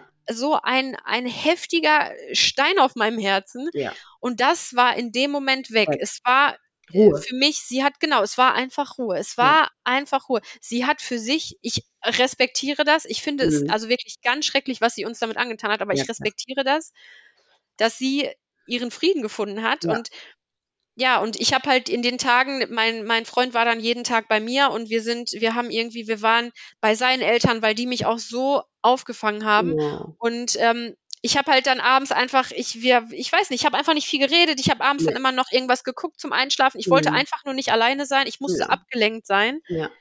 Aber ähm, man, man funktioniert einfach irgendwie, ja. Also Aber ich finde das total wichtig, dass du das sagst mit dieser Erleichterung, weil ich habe mir das jahrelang oder ganz lange nicht zugestanden, dieses Gefühl, und ich hätte es schon gar nicht mich getraut auszusprechen. Aber das ist natürlich, das ist ja ein Riesengefühl und das muss man aussprechen und das muss man sich auch zugestehen, weil natürlich bist du ähm, traurig darüber, dass deine Mutter nicht mehr da ist und natürlich hättest du dir etwas anderes gewünscht, aber die Situation war ja, wie sie war. Also Ja. deine Mutter war krank und das war eine irrsinnige Anstrengung für dich und deswegen warst du natürlich sowohl für deine Mutter als aber auch für dich froh, dass ihr beide nun Ruhe hattet. In einer normalen, äh, gesunden Welt, da wäre das, hätte, hätte man sich das natürlich anders gewünscht. Und da wäre Ja. es natürlich dann auch verwerflich gewesen, wenn du dann in dem Moment erleichtert gewesen wärst. Weil, aber das Natürlich. war ja nicht die Grundsituation, sondern Ja. natürlich, das versteht ja jeder, dass sie hat euch beiden damit erlöst. Also von, von richtig. dieser Situation, von dieser Anstrengung, ja klar.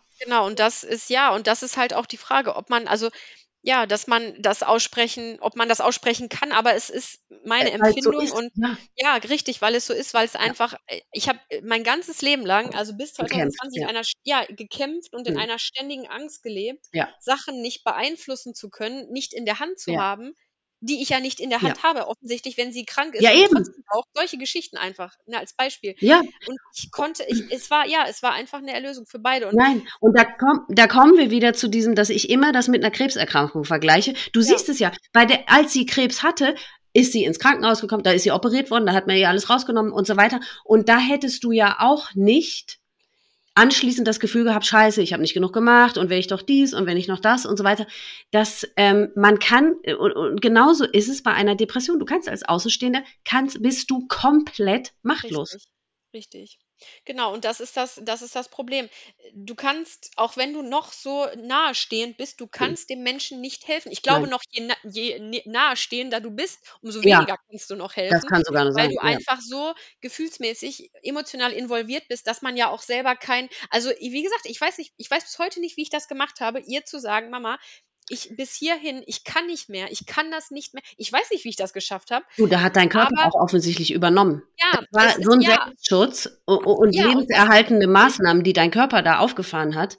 Die, Äh, die, also sie ja. hätte mich, wir- wirklich, sie hätte mich mit, äh, mit in diesen Tod gezogen. Ja. Da bin ich mir ganz sicher. Und meine Ja. Schwester, die hat dann auch für sich diese Entscheidung getroffen. Und meine Mutter hat noch gesagt mal zu mir, ja, jetzt stoßt ihr mir so vor den Kopf und lasst mich alleine. Ich weiß nicht, ob das ausschlaggebende Punkte waren, die mit dazu geführt haben, dass es ihr vielleicht auch noch schlechter geht. Aber dieses, diese Sache habe ich dafür gerne in Kauf genommen, weil Ja. ich habe mich selber gerettet. Ganz genau. Also das ist einfach und Ja. seitdem das seitdem das so ist, ich meine, ich habe sehr lange, ich bin 2020, also es war Ende Februar und ich bin im November schwanger geworden Boah. Hm. Und ähm, da habe ich immer, weil ich natürlich die ganze Zeit verarbeitet habe, ich habe so viel geweint, mir ging es so schlecht damit, ich habe auch viel aufgearbeitet, aber Mhm. als ich dann schwanger war und diesen diesen positiven Test in der Hand hatte, das war halt auch nicht geplant, aber es war einfach umso schöner irgendwie. Ja. Und ich habe einfach gedacht, nein, ich kann, ich darf jetzt keine negativen Gefühle gerade zulassen, weil ich habe ein, ein Lebewesen in meinem Bauch ja, und ich möchte diese Negativität nicht an dieses Kind weitergeben. ja, Und es ist einfach, ja, und dann ist er geboren. Ich bin, also ich bin Mutter und ich habe eine Verantwortung. hm. Und ähm, ja, ein Teil hat das, also ich, ich weiß nicht, das hat einfach so viel dazu beigetragen, dass ich das gut, für, also ne, gut für mich Mhm. verarbeiten konnte irgendwie. Und ja, weiß Mhm. ich nicht. Was für eine Geschichte, ey. Das, diese Ansch selbst beim Zuhören, ich kriege so Beklemmungen, in, wenn ich mich auch nur ansatzweise versuche, da reinzusetzen, was du dein Leben lang da leisten musstest. Das ist einfach unvorstellbar. Diese Rollenumkehrung ist sowieso immer eine Katastrophe. Ne? Das Ja. hört man ja wirklich oft, dass dann Oft, die ja. Kinder, äh, die Eltern wie die Kinder sind und andersrum und die Kinder so eine Verantwortung da übernehmen müssen, ist es wirklich einfach. Also ja, bei deswegen- Sucht ist es, ja. ja, deswegen kann ich äh, dir wirklich nur zurufen, ähm, ja, lass dieses Gefühl der Erleichterung bis an dein Lebensende zu und das steht dir so sehr zu, weil äh, das, diese Krankheit oder diese ganzen Umstände haben dir so viel zugemutet und so viel abverlangt, dass du hast alles Recht der Welt, so sehr erleichtert zu sein. Und weil ich meine, es zeigt sich doch auch bei deiner Mutter, es hätte ja gar keinen anderen Weg als diesen geben können. Hätte es ja, ja nicht. Man, ja. Sie war so oft in der Klinik. Man hat von allen Seiten versucht, ihr Hilfe zukommen Richtig. zu lassen. Äh, mit Medikamenten, ohne, mit Therapien, genau. mit keiner Ahnung.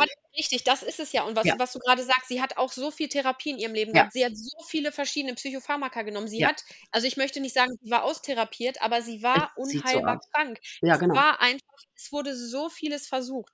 Nichts hat geholfen. Ganz genau. Und wie gesagt, deswegen kann ich ihren Schritt auch nachvollziehen, weil es ist es ist einfach so eine schlimme Krankheit. Und mhm. was müssen was müssen so depressive Menschen fühlen, dass Ach. sie einfach diesem Gefühl entkommen möchten. Ja, und genau. die sehen das dann nur als einzigen Ausweg ja, für sie und deswegen Lösung. akzeptiere ja. ich das halt auch.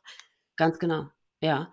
Und deswegen, äh, an diesem Beispiel sieht man auch wieder, hm, weil es gibt ja Menschen, die sagen, nein, jeder, jeder Suizid ist zu verhindern. Hm, nee, das finde ich wirklich anmaßend oder auch ein bisschen äh, schwierig, das so zu sagen, weil man kann es verlängern, glaube ich. Man kann die ja. Leidenszeit verlängern von den ähm, ja. Erkrankten oder man kann es hinauszögern, aber ja. ich weiß nicht, ob es immer einen Ausweg gibt. Es mag sein, Siehst du doch an deiner Mutter, wo hätte denn da der Ausweg sein sollen? Wo, was hätte man denn noch? Du hast ja. alles getan. Äh, ich bin mir sicher, deine Geschwister haben auch alles für sie getan. Alle Ärzte ja, oder alle Fall. Kliniken, alle Medikamente, es ist doch alles versucht worden. Und unter diesen genau. Umständen, wie sie nun mal waren, deine Mutter, wie sie war, von ihrem Charakter, von ihrer Resilienz, von ihrer, keine Ahnung, äh, äh wie sie aufgewachsen ist, alles, was sie mitgebracht hat, unter diesen Umständen konnte man ihn nicht verhindern. Richtig.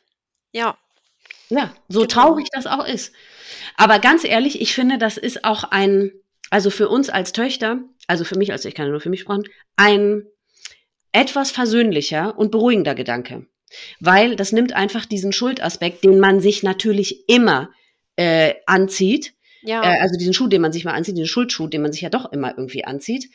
Ähm, aber ich meine, wir haben ja den Blick darauf und, du, und, und wir haben, sehen, können beide erkennen, wir, es war uns egal was wir getan hätten, niemand hätte sie retten können. Niemand, auch kein Arzt und kein, äh, deswegen, wir haben definitiv keine Schuld.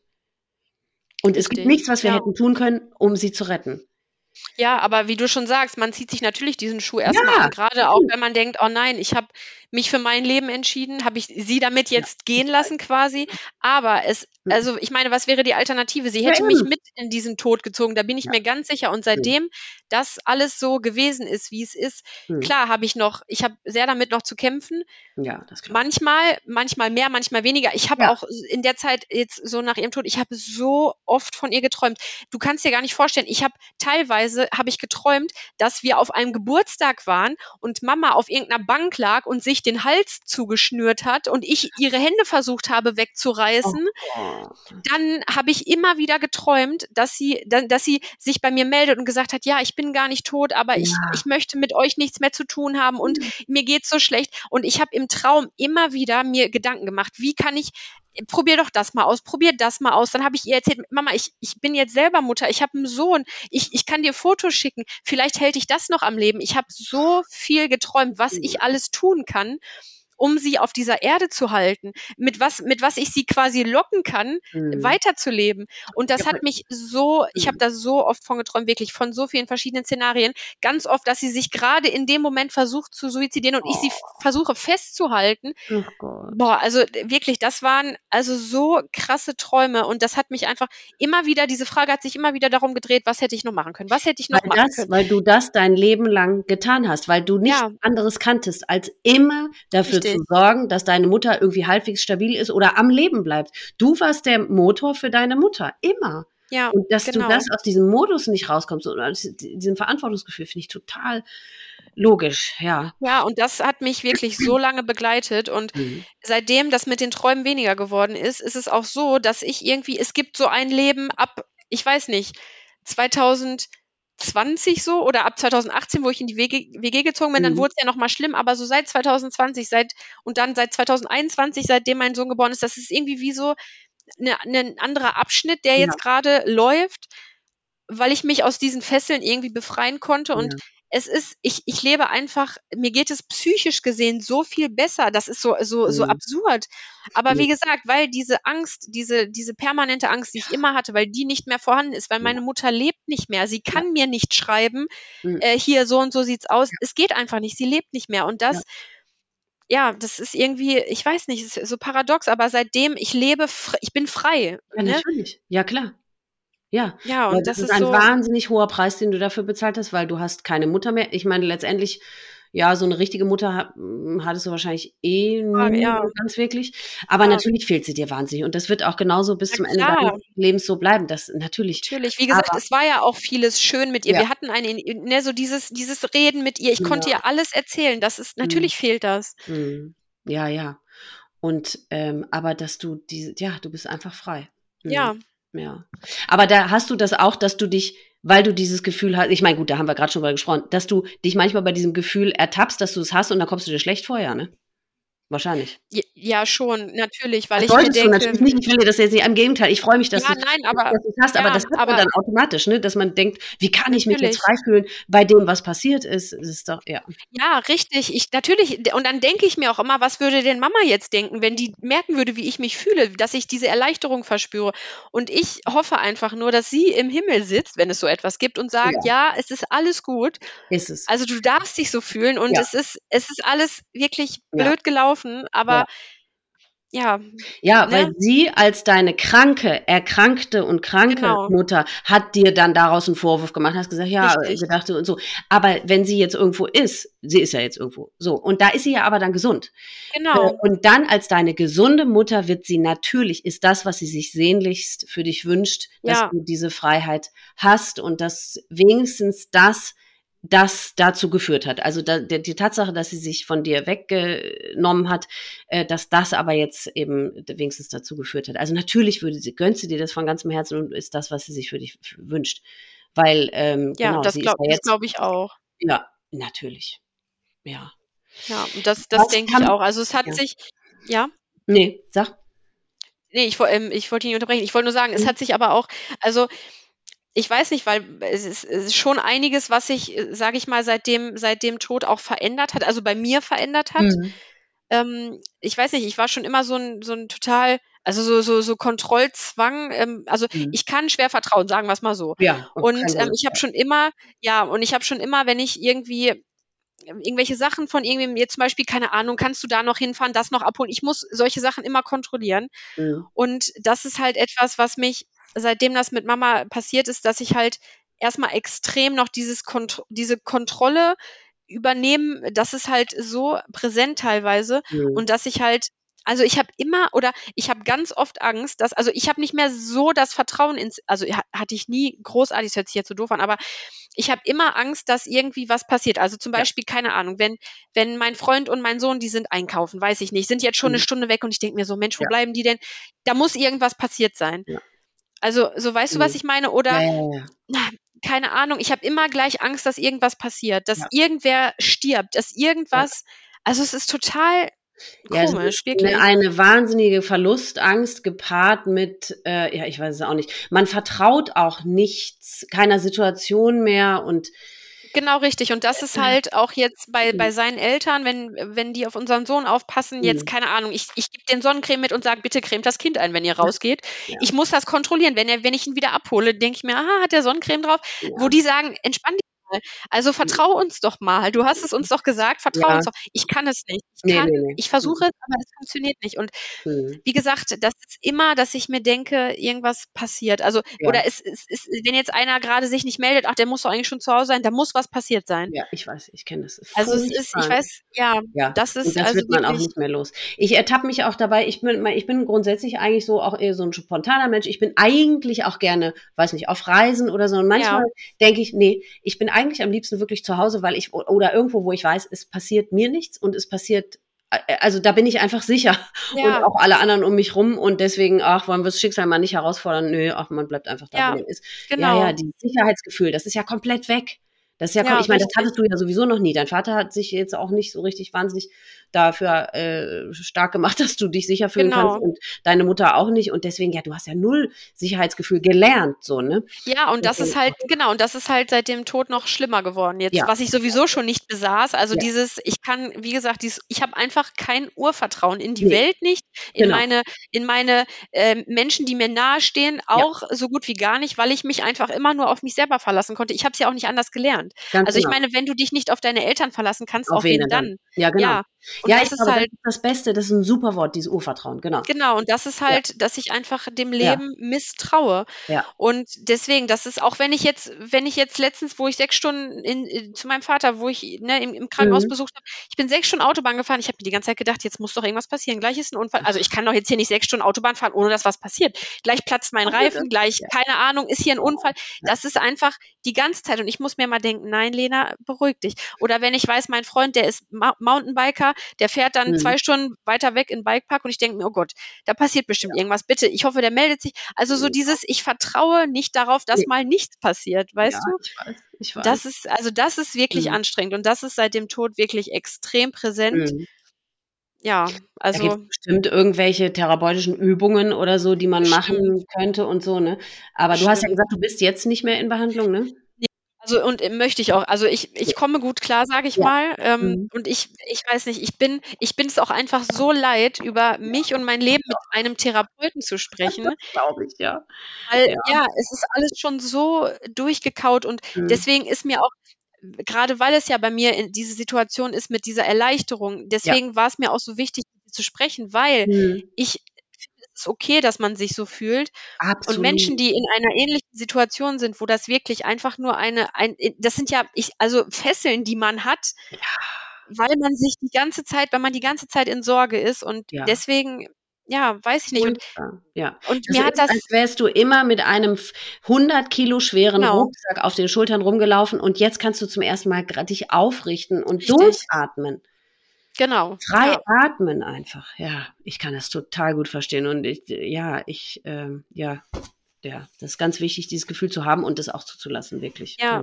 richtig. Und das ist ja total mhm. wichtig. Und mich, mir hat es auch so geholfen, die Folgen zu hören. Also, wie gesagt, mhm. ich kenne ja jede Folge und das hat mir einfach, also das ist für mich Therapie, sage ich mal. Ja. Weißt du, dass ich halt weiß, es gibt Menschen, äh, gerade weil man mit Menschen, die sowas nicht nachvollziehen können, mit denen kann man schwer sprechen über ja. sowas. Es wird mhm. halt, das ist halt auch das Ding, es wird halt so tabuisiert irgendwie. Ja. Also du glaubst nicht, dass mich irgendwelche Leute, die das wissen, darauf angesprochen haben. Hm. Also nee, das ist halt alles so, ja, ja, nee, da reden wir lieber nicht drüber. Und das. Ja, ich meine, das äh, kommt ja auch in jeder Folge wieder vor. Man kann es den Leuten ja auch nicht übel nehmen, weil es ist eine furchtbar schwierige Situation. Und ich ja. sage auch immer wieder, ich habe, bevor mir selber das passiert ist, hätte ich auch nie, wäre ich glaube ich auch lieber immer eher weggelaufen, aus der Angst ja. heraus, was falsch zu machen oder denjenigen dann noch mal mehr äh, runterzureißen oder keine Ahnung was. Aber, ähm, aber was gibt es denn, was man für dich tun kann, in Situationen, wo es dir wegen des Todes deiner Mutter nicht gut geht? Oder was kann man für dich tun? Was, was ist, wonach ist dir? Oder ist es dir lieber, man lässt dich dann in Ruhe oder alleine? Oder was, was ist für dich gut? Also ich bin dann einfach, ich bin dann einfach irgendwie also entweder es, es gibt dann so zwei, entweder ich bin dann gerne für mich einfach mhm, und möchte ja. da auch gar nicht, ich bin dann in meinem Gedankenkarussell äh, und mein Partner fragt mich das dann halt auch immer, weil er sagt, es ist, er sagt, es ist so schwierig. Man ja. merkt, dass du wieder in deinen Gedanken bist und es, ja. er sagt dann immer, was soll ich tun? Soll ich dich in Ruhe lassen? Sollen wir irgendwo hinfahren? Ja. Ne? Und das ist halt mal so, mal so. Entweder ich brauche halt wirklich komplett äh, meine Zeit für mich, mhm. mache das mit mir selbst aus, was ich eigentlich immer mache, mhm. oder ich möchte einfach Zeit mit ihm und meinem Sohn verbringen, ich einkaufen fahren oder keine Ahnung. Ja einfach so, ich möchte dann meinem Job als Mutter nachgehen. Ja. Ich möchte dann mit meiner Familie einkaufen fahren, ich möchte mhm. mich um mein Kind kümmern und der ja. wird einfach so mit Liebe überhäuft. Ja. Also ich gebe mhm. ihm einfach das Gefühl, dass es schön ist, dass er auf dieser Welt ist, weil ich mir manchmal denke, warum haben meine Eltern eigentlich Kinder gekriegt? Also wofür, frage ich mich. Das glaube ich. Und mhm. ähm, ja, ich, ich möchte einfach, dass er, wie gesagt, dass er einfach mit Liebe aufwächst und ich glaube, dass gerade dieses Urvertrauen, ich merke ja, wenn man das ja. nicht besitzt, dass das halt schwierig sein kann. Ja, und, sehr schwierig. Mhm, genau. Aber ich meine, es hört sich ja danach an, als würde dein Partner das zumindest, also das ist ja das, was man sich eigentlich wünscht, weil genau, keine Situation ist wie die andere. Also selbst ja. wenn man sich heute äh, genauso schlecht fühlt wie morgen, dann eben wie du es sagst, dann heißt es ja nicht automatisch, dass man morgen das gleiche braucht wie heute. Ne? Genau. So, aber das Wichtigste ist, und das scheint er ja zu tun, dass er es anbietet. Er fragt dich, was er tun kann. Ne? Ja, also es ist so viel besser, als wenn du immer ihn fragen müsstest, äh, können wir heute bitte, heute geht's mir nicht so gut und können, kannst du heute bitte vielleicht das für mich tun, sondern anbieten und da sein und äh, ja, dann darauf als Außenstehender irgendwie reagieren. Ne? Das ist genau. tatsächlich das Beste irgendwie, was man machen kann. Ne? Mhm. Ja. Ja. Ähm, ich gucke gerade mal hier durch meine Fragen. Genau, inwiefern hast du dich verändert? Ja, das haben wir jetzt schon beantwortet. Ne? Und da wird es auch sicherlich noch ja. mal eine Veränderung auch in den nächsten Jahren noch mal geben. Je mehr Abstand man hat, desto ähm, mehr lernt man auch irgendwie so damit umzugehen. Ne? Es macht es, es wird ja nie besser oder nie wieder mhm. gut, mhm. aber ja, man lernt irgendwie so eigene Mechanismen für sich zu entwickeln. Ne? Mhm. Genau, richtig. Ja. ja. man lernt, genau, wie du sagst, eigene Mechanismen, irgendwie ja. damit umzugehen. Und ja, ja das, es, es muss ja irgendwie weitergehen. Und ich meine, man, man lernt damit äh, zu leben. Mhm. Ne? Und ähm, ja. Mhm. Ja, aber äh, viele Außenstehende, die sehen das ja immer so, oder das sind ja diese wahnsinnig schlauen Ratschläge, die dann geben, du, es muss ja jetzt auch mal weitergehen, oder das Leben geht ja auch weiter, oder das ja. ist ja jetzt auch schon eine Weile her. Ich wollte gerade sagen, trauerst du immer noch? Äh? ja, genau. Ja, genau. Ähm, aber ich finde, das ist auch eine ganz wichtige Botschaft. Ähm, musst du gleich sagen, ob du dem zustimmst. Dieses, ähm, dass die, die Außenstehenden einem einfach mal zugestehen und das auch mal akzeptieren, dass es für uns eher hilfreich ist, äh, dass äh, dass wir uns bis zum Rest unseres Lebens immer wieder permanent damit beschäftigen, mit dem, was passiert ist und nicht immer, dass von uns erwartet wird, ja, aber jetzt musst du es doch auch mal sein lassen. Jetzt, ja. jetzt musst du doch auch mal nach vorne gucken. Nee, äh, also für mich, ich kann nur für mich sprechen, für mich, ich brauche das, dass ich mich permanent ja auch nicht, aber nach Bedarf mit dieser Geschichte, mit meiner Mutter als Person, aber auch mit dem, was passiert ist, mit ihrem Suizid und mit allem beschäftige. Ja. Das ist für mich eine Therapie. Und ja. nicht das so unter zu, äh, so, so, so zu vergraben und so, da, da kann man ja nur drüber krank werden. Ne? Ja, richtig. Es bringt ja auch nichts, weil es ist, du nee. musst ja, du musst ja schon gucken, dass, dass du so weit damit okay bist, ja. dass wenn du solche Trigger irgendwie hast, wie, keine Ahnung, in einem Film äh, suizidiert sich jemand, wie auch immer. Ich glaube, wenn man das zu sehr vergräbt, dann irgendwann äh, stößt man darauf und dann denkt man, oh Gott, also ja, inkludiert man, glaube ich, auch, ja. Richtig. Und ja. deswegen, es ist ein Teil eines Lebens und auch hm. wenn, äh, also ja, das ja. ist schon, ich weiß nicht, da ist jeder anders, aber ja. Genau. Und das ist auch jetzt nicht nur explizit oder in Bezug auf Suizid, finde ich, sondern wirklich in allen Lebensbereichen, dass man wirklich ähm, eine Großzügigkeit ähm, sich aneignet, die, die anderen Menschen so sein zu lassen, wie sie sind und auch mit ihren Befindlichkeiten und ihren Bedürfnissen und das nicht selber. Man darf halt seine eigenen Maßstäbe niemals bei anderen Menschen an, wow. anwenden und das muss man einfach mal verstehen, dass nicht, weil man selber irgendwie das, weil das für einen selber total gut funktioniert, dass man halt alles immer eben vergräbt oder so, heißt ja nicht, dass der, dass das bei dem anderen auch funktioniert, ne? Und deswegen diese eigenen Maßstäbe, die muss man einfach wirklich, ähm, die darf man nicht anwenden. Deswegen hast du noch irgendeine Botschaft, irgendeine Message für, egal ob betroffen oder nicht da draußen? Also ich, also ich finde für ähm, vielleicht auch für, für Freunde von Betroffenen ja. oder für Angehörige von Betroffenen. Ja. Also ich kann nur an diese Menschen appellieren. Klar, bevor sie was Falsches sagen, ist die Frage, sagt lieber nichts. Aber ich finde sowas darf oder es sollte einfach nicht totgeschwiegen werden. Und ja. auch wenn man so etwas mitbekommt, keine Ahnung, von meiner Nachbarin, von meiner Freundin, wie auch immer, da hat mhm. sich irgendjemand suizidiert. Mhm. Also ich meine, das ist, ich finde, ja, dass man äh, einfach es einfach nicht so unter den Teppich kehrt, sondern ja. dass man da auch einfach sich traut. Ich meine, wenn derjenige dann sagt, der Betroffene, nein, ich möchte da nicht drüber reden, um Gottes Willen, ist ja auch vollkommen in Ordnung, dann Absolut. lässt man das Thema auch. Ja, genau. Aber dass man wenigstens, wenigstens ähm, einem, also mir würde es das Gefühl geben, ich sehe dich und ja. ich sehe auch, was dir passiert ist. Ja das ist halt das, wo ich halt immer merke, dass Leute in meiner Umgebung dann, wenn irgendwie, jetzt wo das mit meinem Vater ist, ah ja, die Mutter, ah, da, da, da, wir müssen schnell das Thema wechseln, die ist ja, ja. auch schon tot, die hat sich ja das Leben genommen.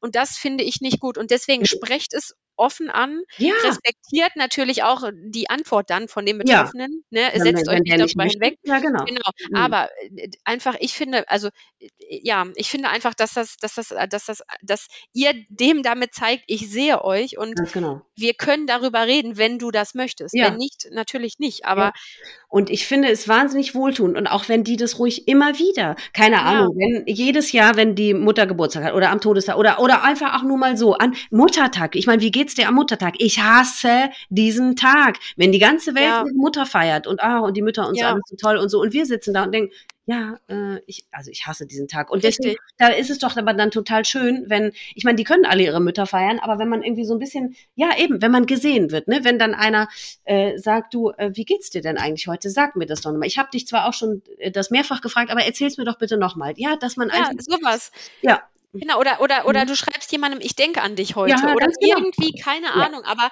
einfach so, dass man ja richtig ja. gesehen wird. Und das, finde ich, ist einfach viel zu wenig. Also ich merke immer wieder, wie dieses Thema einfach von mir ferngehalten wird. Ja. Und das finde ich einfach, ich persönlich finde das einfach traurig. Das ist, macht es gerade, ja. ehrlich gesagt. Man hat sowieso schon wahnsinnig viel damit rumzu. Äh, äh, äh, krebseln mit dieser Scheiße und das macht es obendrauf eben noch schlimmer, dass man nicht davon, dass man nicht von der Mutter als Person erzählen kann, dass man nicht von dem erzählen kann, was passiert ist. Also es ist eh schon schlimm genug, wie es ist und das Richtig. obendrauf macht es wirklich dann besonders schlimm, finde ich auch, ja. Ja. Ja. Genau. Also ja, also le letztendlich ist es wirklich bemerkenswert, aber eigentlich in jeder Folge ist es immer dasselbe Schlusswort so, weil ja. es kommt immer aufs selbe raus. Es ja. äh, Empathie und dieses mundtot sein oder mundtot gemacht werden, ist wirklich das Schlimmste. Richtig. Auch für die Erkrankten, ne? Die, weil die werden auch oft dann, ah, dann hat man auch keinen Bock mehr, sich da das da anzuhören. Ist, nee, doch wirklich reden an allen Ecken und Enden ist wirklich das A und O. Genau. Ja, das muss man einfach so sagen.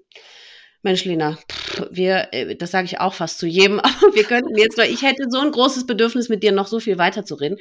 Aber ähm, genau, wir kommen jetzt mal zum Schluss. Und ja. ich kann mich wirklich nur bei dir bedanken, dass du deine Geschichte erzählt hast. Und ich freue mich wirklich, dass du äh, es schaffst, diese, dieses ein bisschen Freiheitsgefühl und diese Erleichterung wirklich zuzulassen. Und ich kann dir nur äh, wünschen, dass du das auch weiterhin immer mehr schaffst zuzulassen. Ne? Weil das bedeutet ja nicht gleichzeitig, dass du nicht da, traurig darüber bist, dass deine Mutter nicht mehr da ist, sondern äh, genau. ich bin so froh, dass du es schaffst, auf dich zu gucken und, und sich um dich zu kümmern. Ja. Also ja. vielen, vielen Dank, dass du deine Geschichte erzählt hast und ich wünsche dir von ganzem Herzen das Beste. Dankeschön. Also alles Liebe für dich. Danke, Tschüss. Elisa. Tschüss. Das war Lenas Geschichte. Liebe Lena, für den Verlust deiner Mutter und das, was du in deinem Leben alles schon erleben und ertragen musstest, möchte ich dir nochmals meine tief empfundene Anteilnahme aussprechen. Danke, dass du uns davon erzählt hast dass du dir das Gefühl der Erleichterung erlaubst und bewusst wahrnimmst und es somit den Verlust bzw. die Bewältigung ein kleines bisschen kompensiert, ist so wichtig und vor allem richtig. Jedes einzelne Gefühl, das mit einem Suizid einhergeht, hat seine absolute Daseinsberechtigung, auch wenn es immer Außenstehende geben wird, die das nicht verstehen können. Ich wünsche dir von Herzen, dass du in deinem Leben irgendwann die Sicherheit finden kannst, die du brauchst und vor allem mehr als verdient hast. Ich sende dir alle Liebe und Kraft und vielleicht auch einfach mal ein bisschen Glück dafür. Ich habe für Betroffene die Möglichkeit geschaffen, sich auf meiner Website mit anderen Betroffenen auszutauschen und zu connecten. Wer von euch also betroffen und an so einem Austausch interessiert ist, der geht einfach auf die Website www.selbstwort.com und klickt dann auf die Rubrik Mitglieder. Dort könnt ihr dann ein Profil anlegen und euch gegenseitig Nachrichten schreiben. Ihr werdet auf den ersten Blick im Profilnamen erkennen, wer wie alt ist und wen der oder diejenige verloren hat. Somit könnt ihr euch ganz gezielt jemand passenden für eure Situation heraussuchen. Wer einfach nur auf dem Laufenden gehalten werden möchte, was diesen Podcast angeht, der findet ihn auf Instagram unter Selbstwort-Podcast und Facebook unter Selbstwort. Wenn du auch eine Betroffene oder ein Betroffener von Suizid bist und du deine Geschichte hier erzählen möchtest, dann melde dich gerne bei mir unter mail@selbstwort.com. Du hast die Möglichkeit, dein Erlebtes im Gespräch mit mir zu erzählen oder du kannst es aufschreiben, mir als Text zukommen lassen und ich lese es dann vor. Euch Zuhörern danke ich sehr fürs Zuhören. Ich wünsche euch alles Liebste, Beste und Schönste. Passt gut auf euch auf und bleibt vor allem gesund. Bis zum nächsten Mal.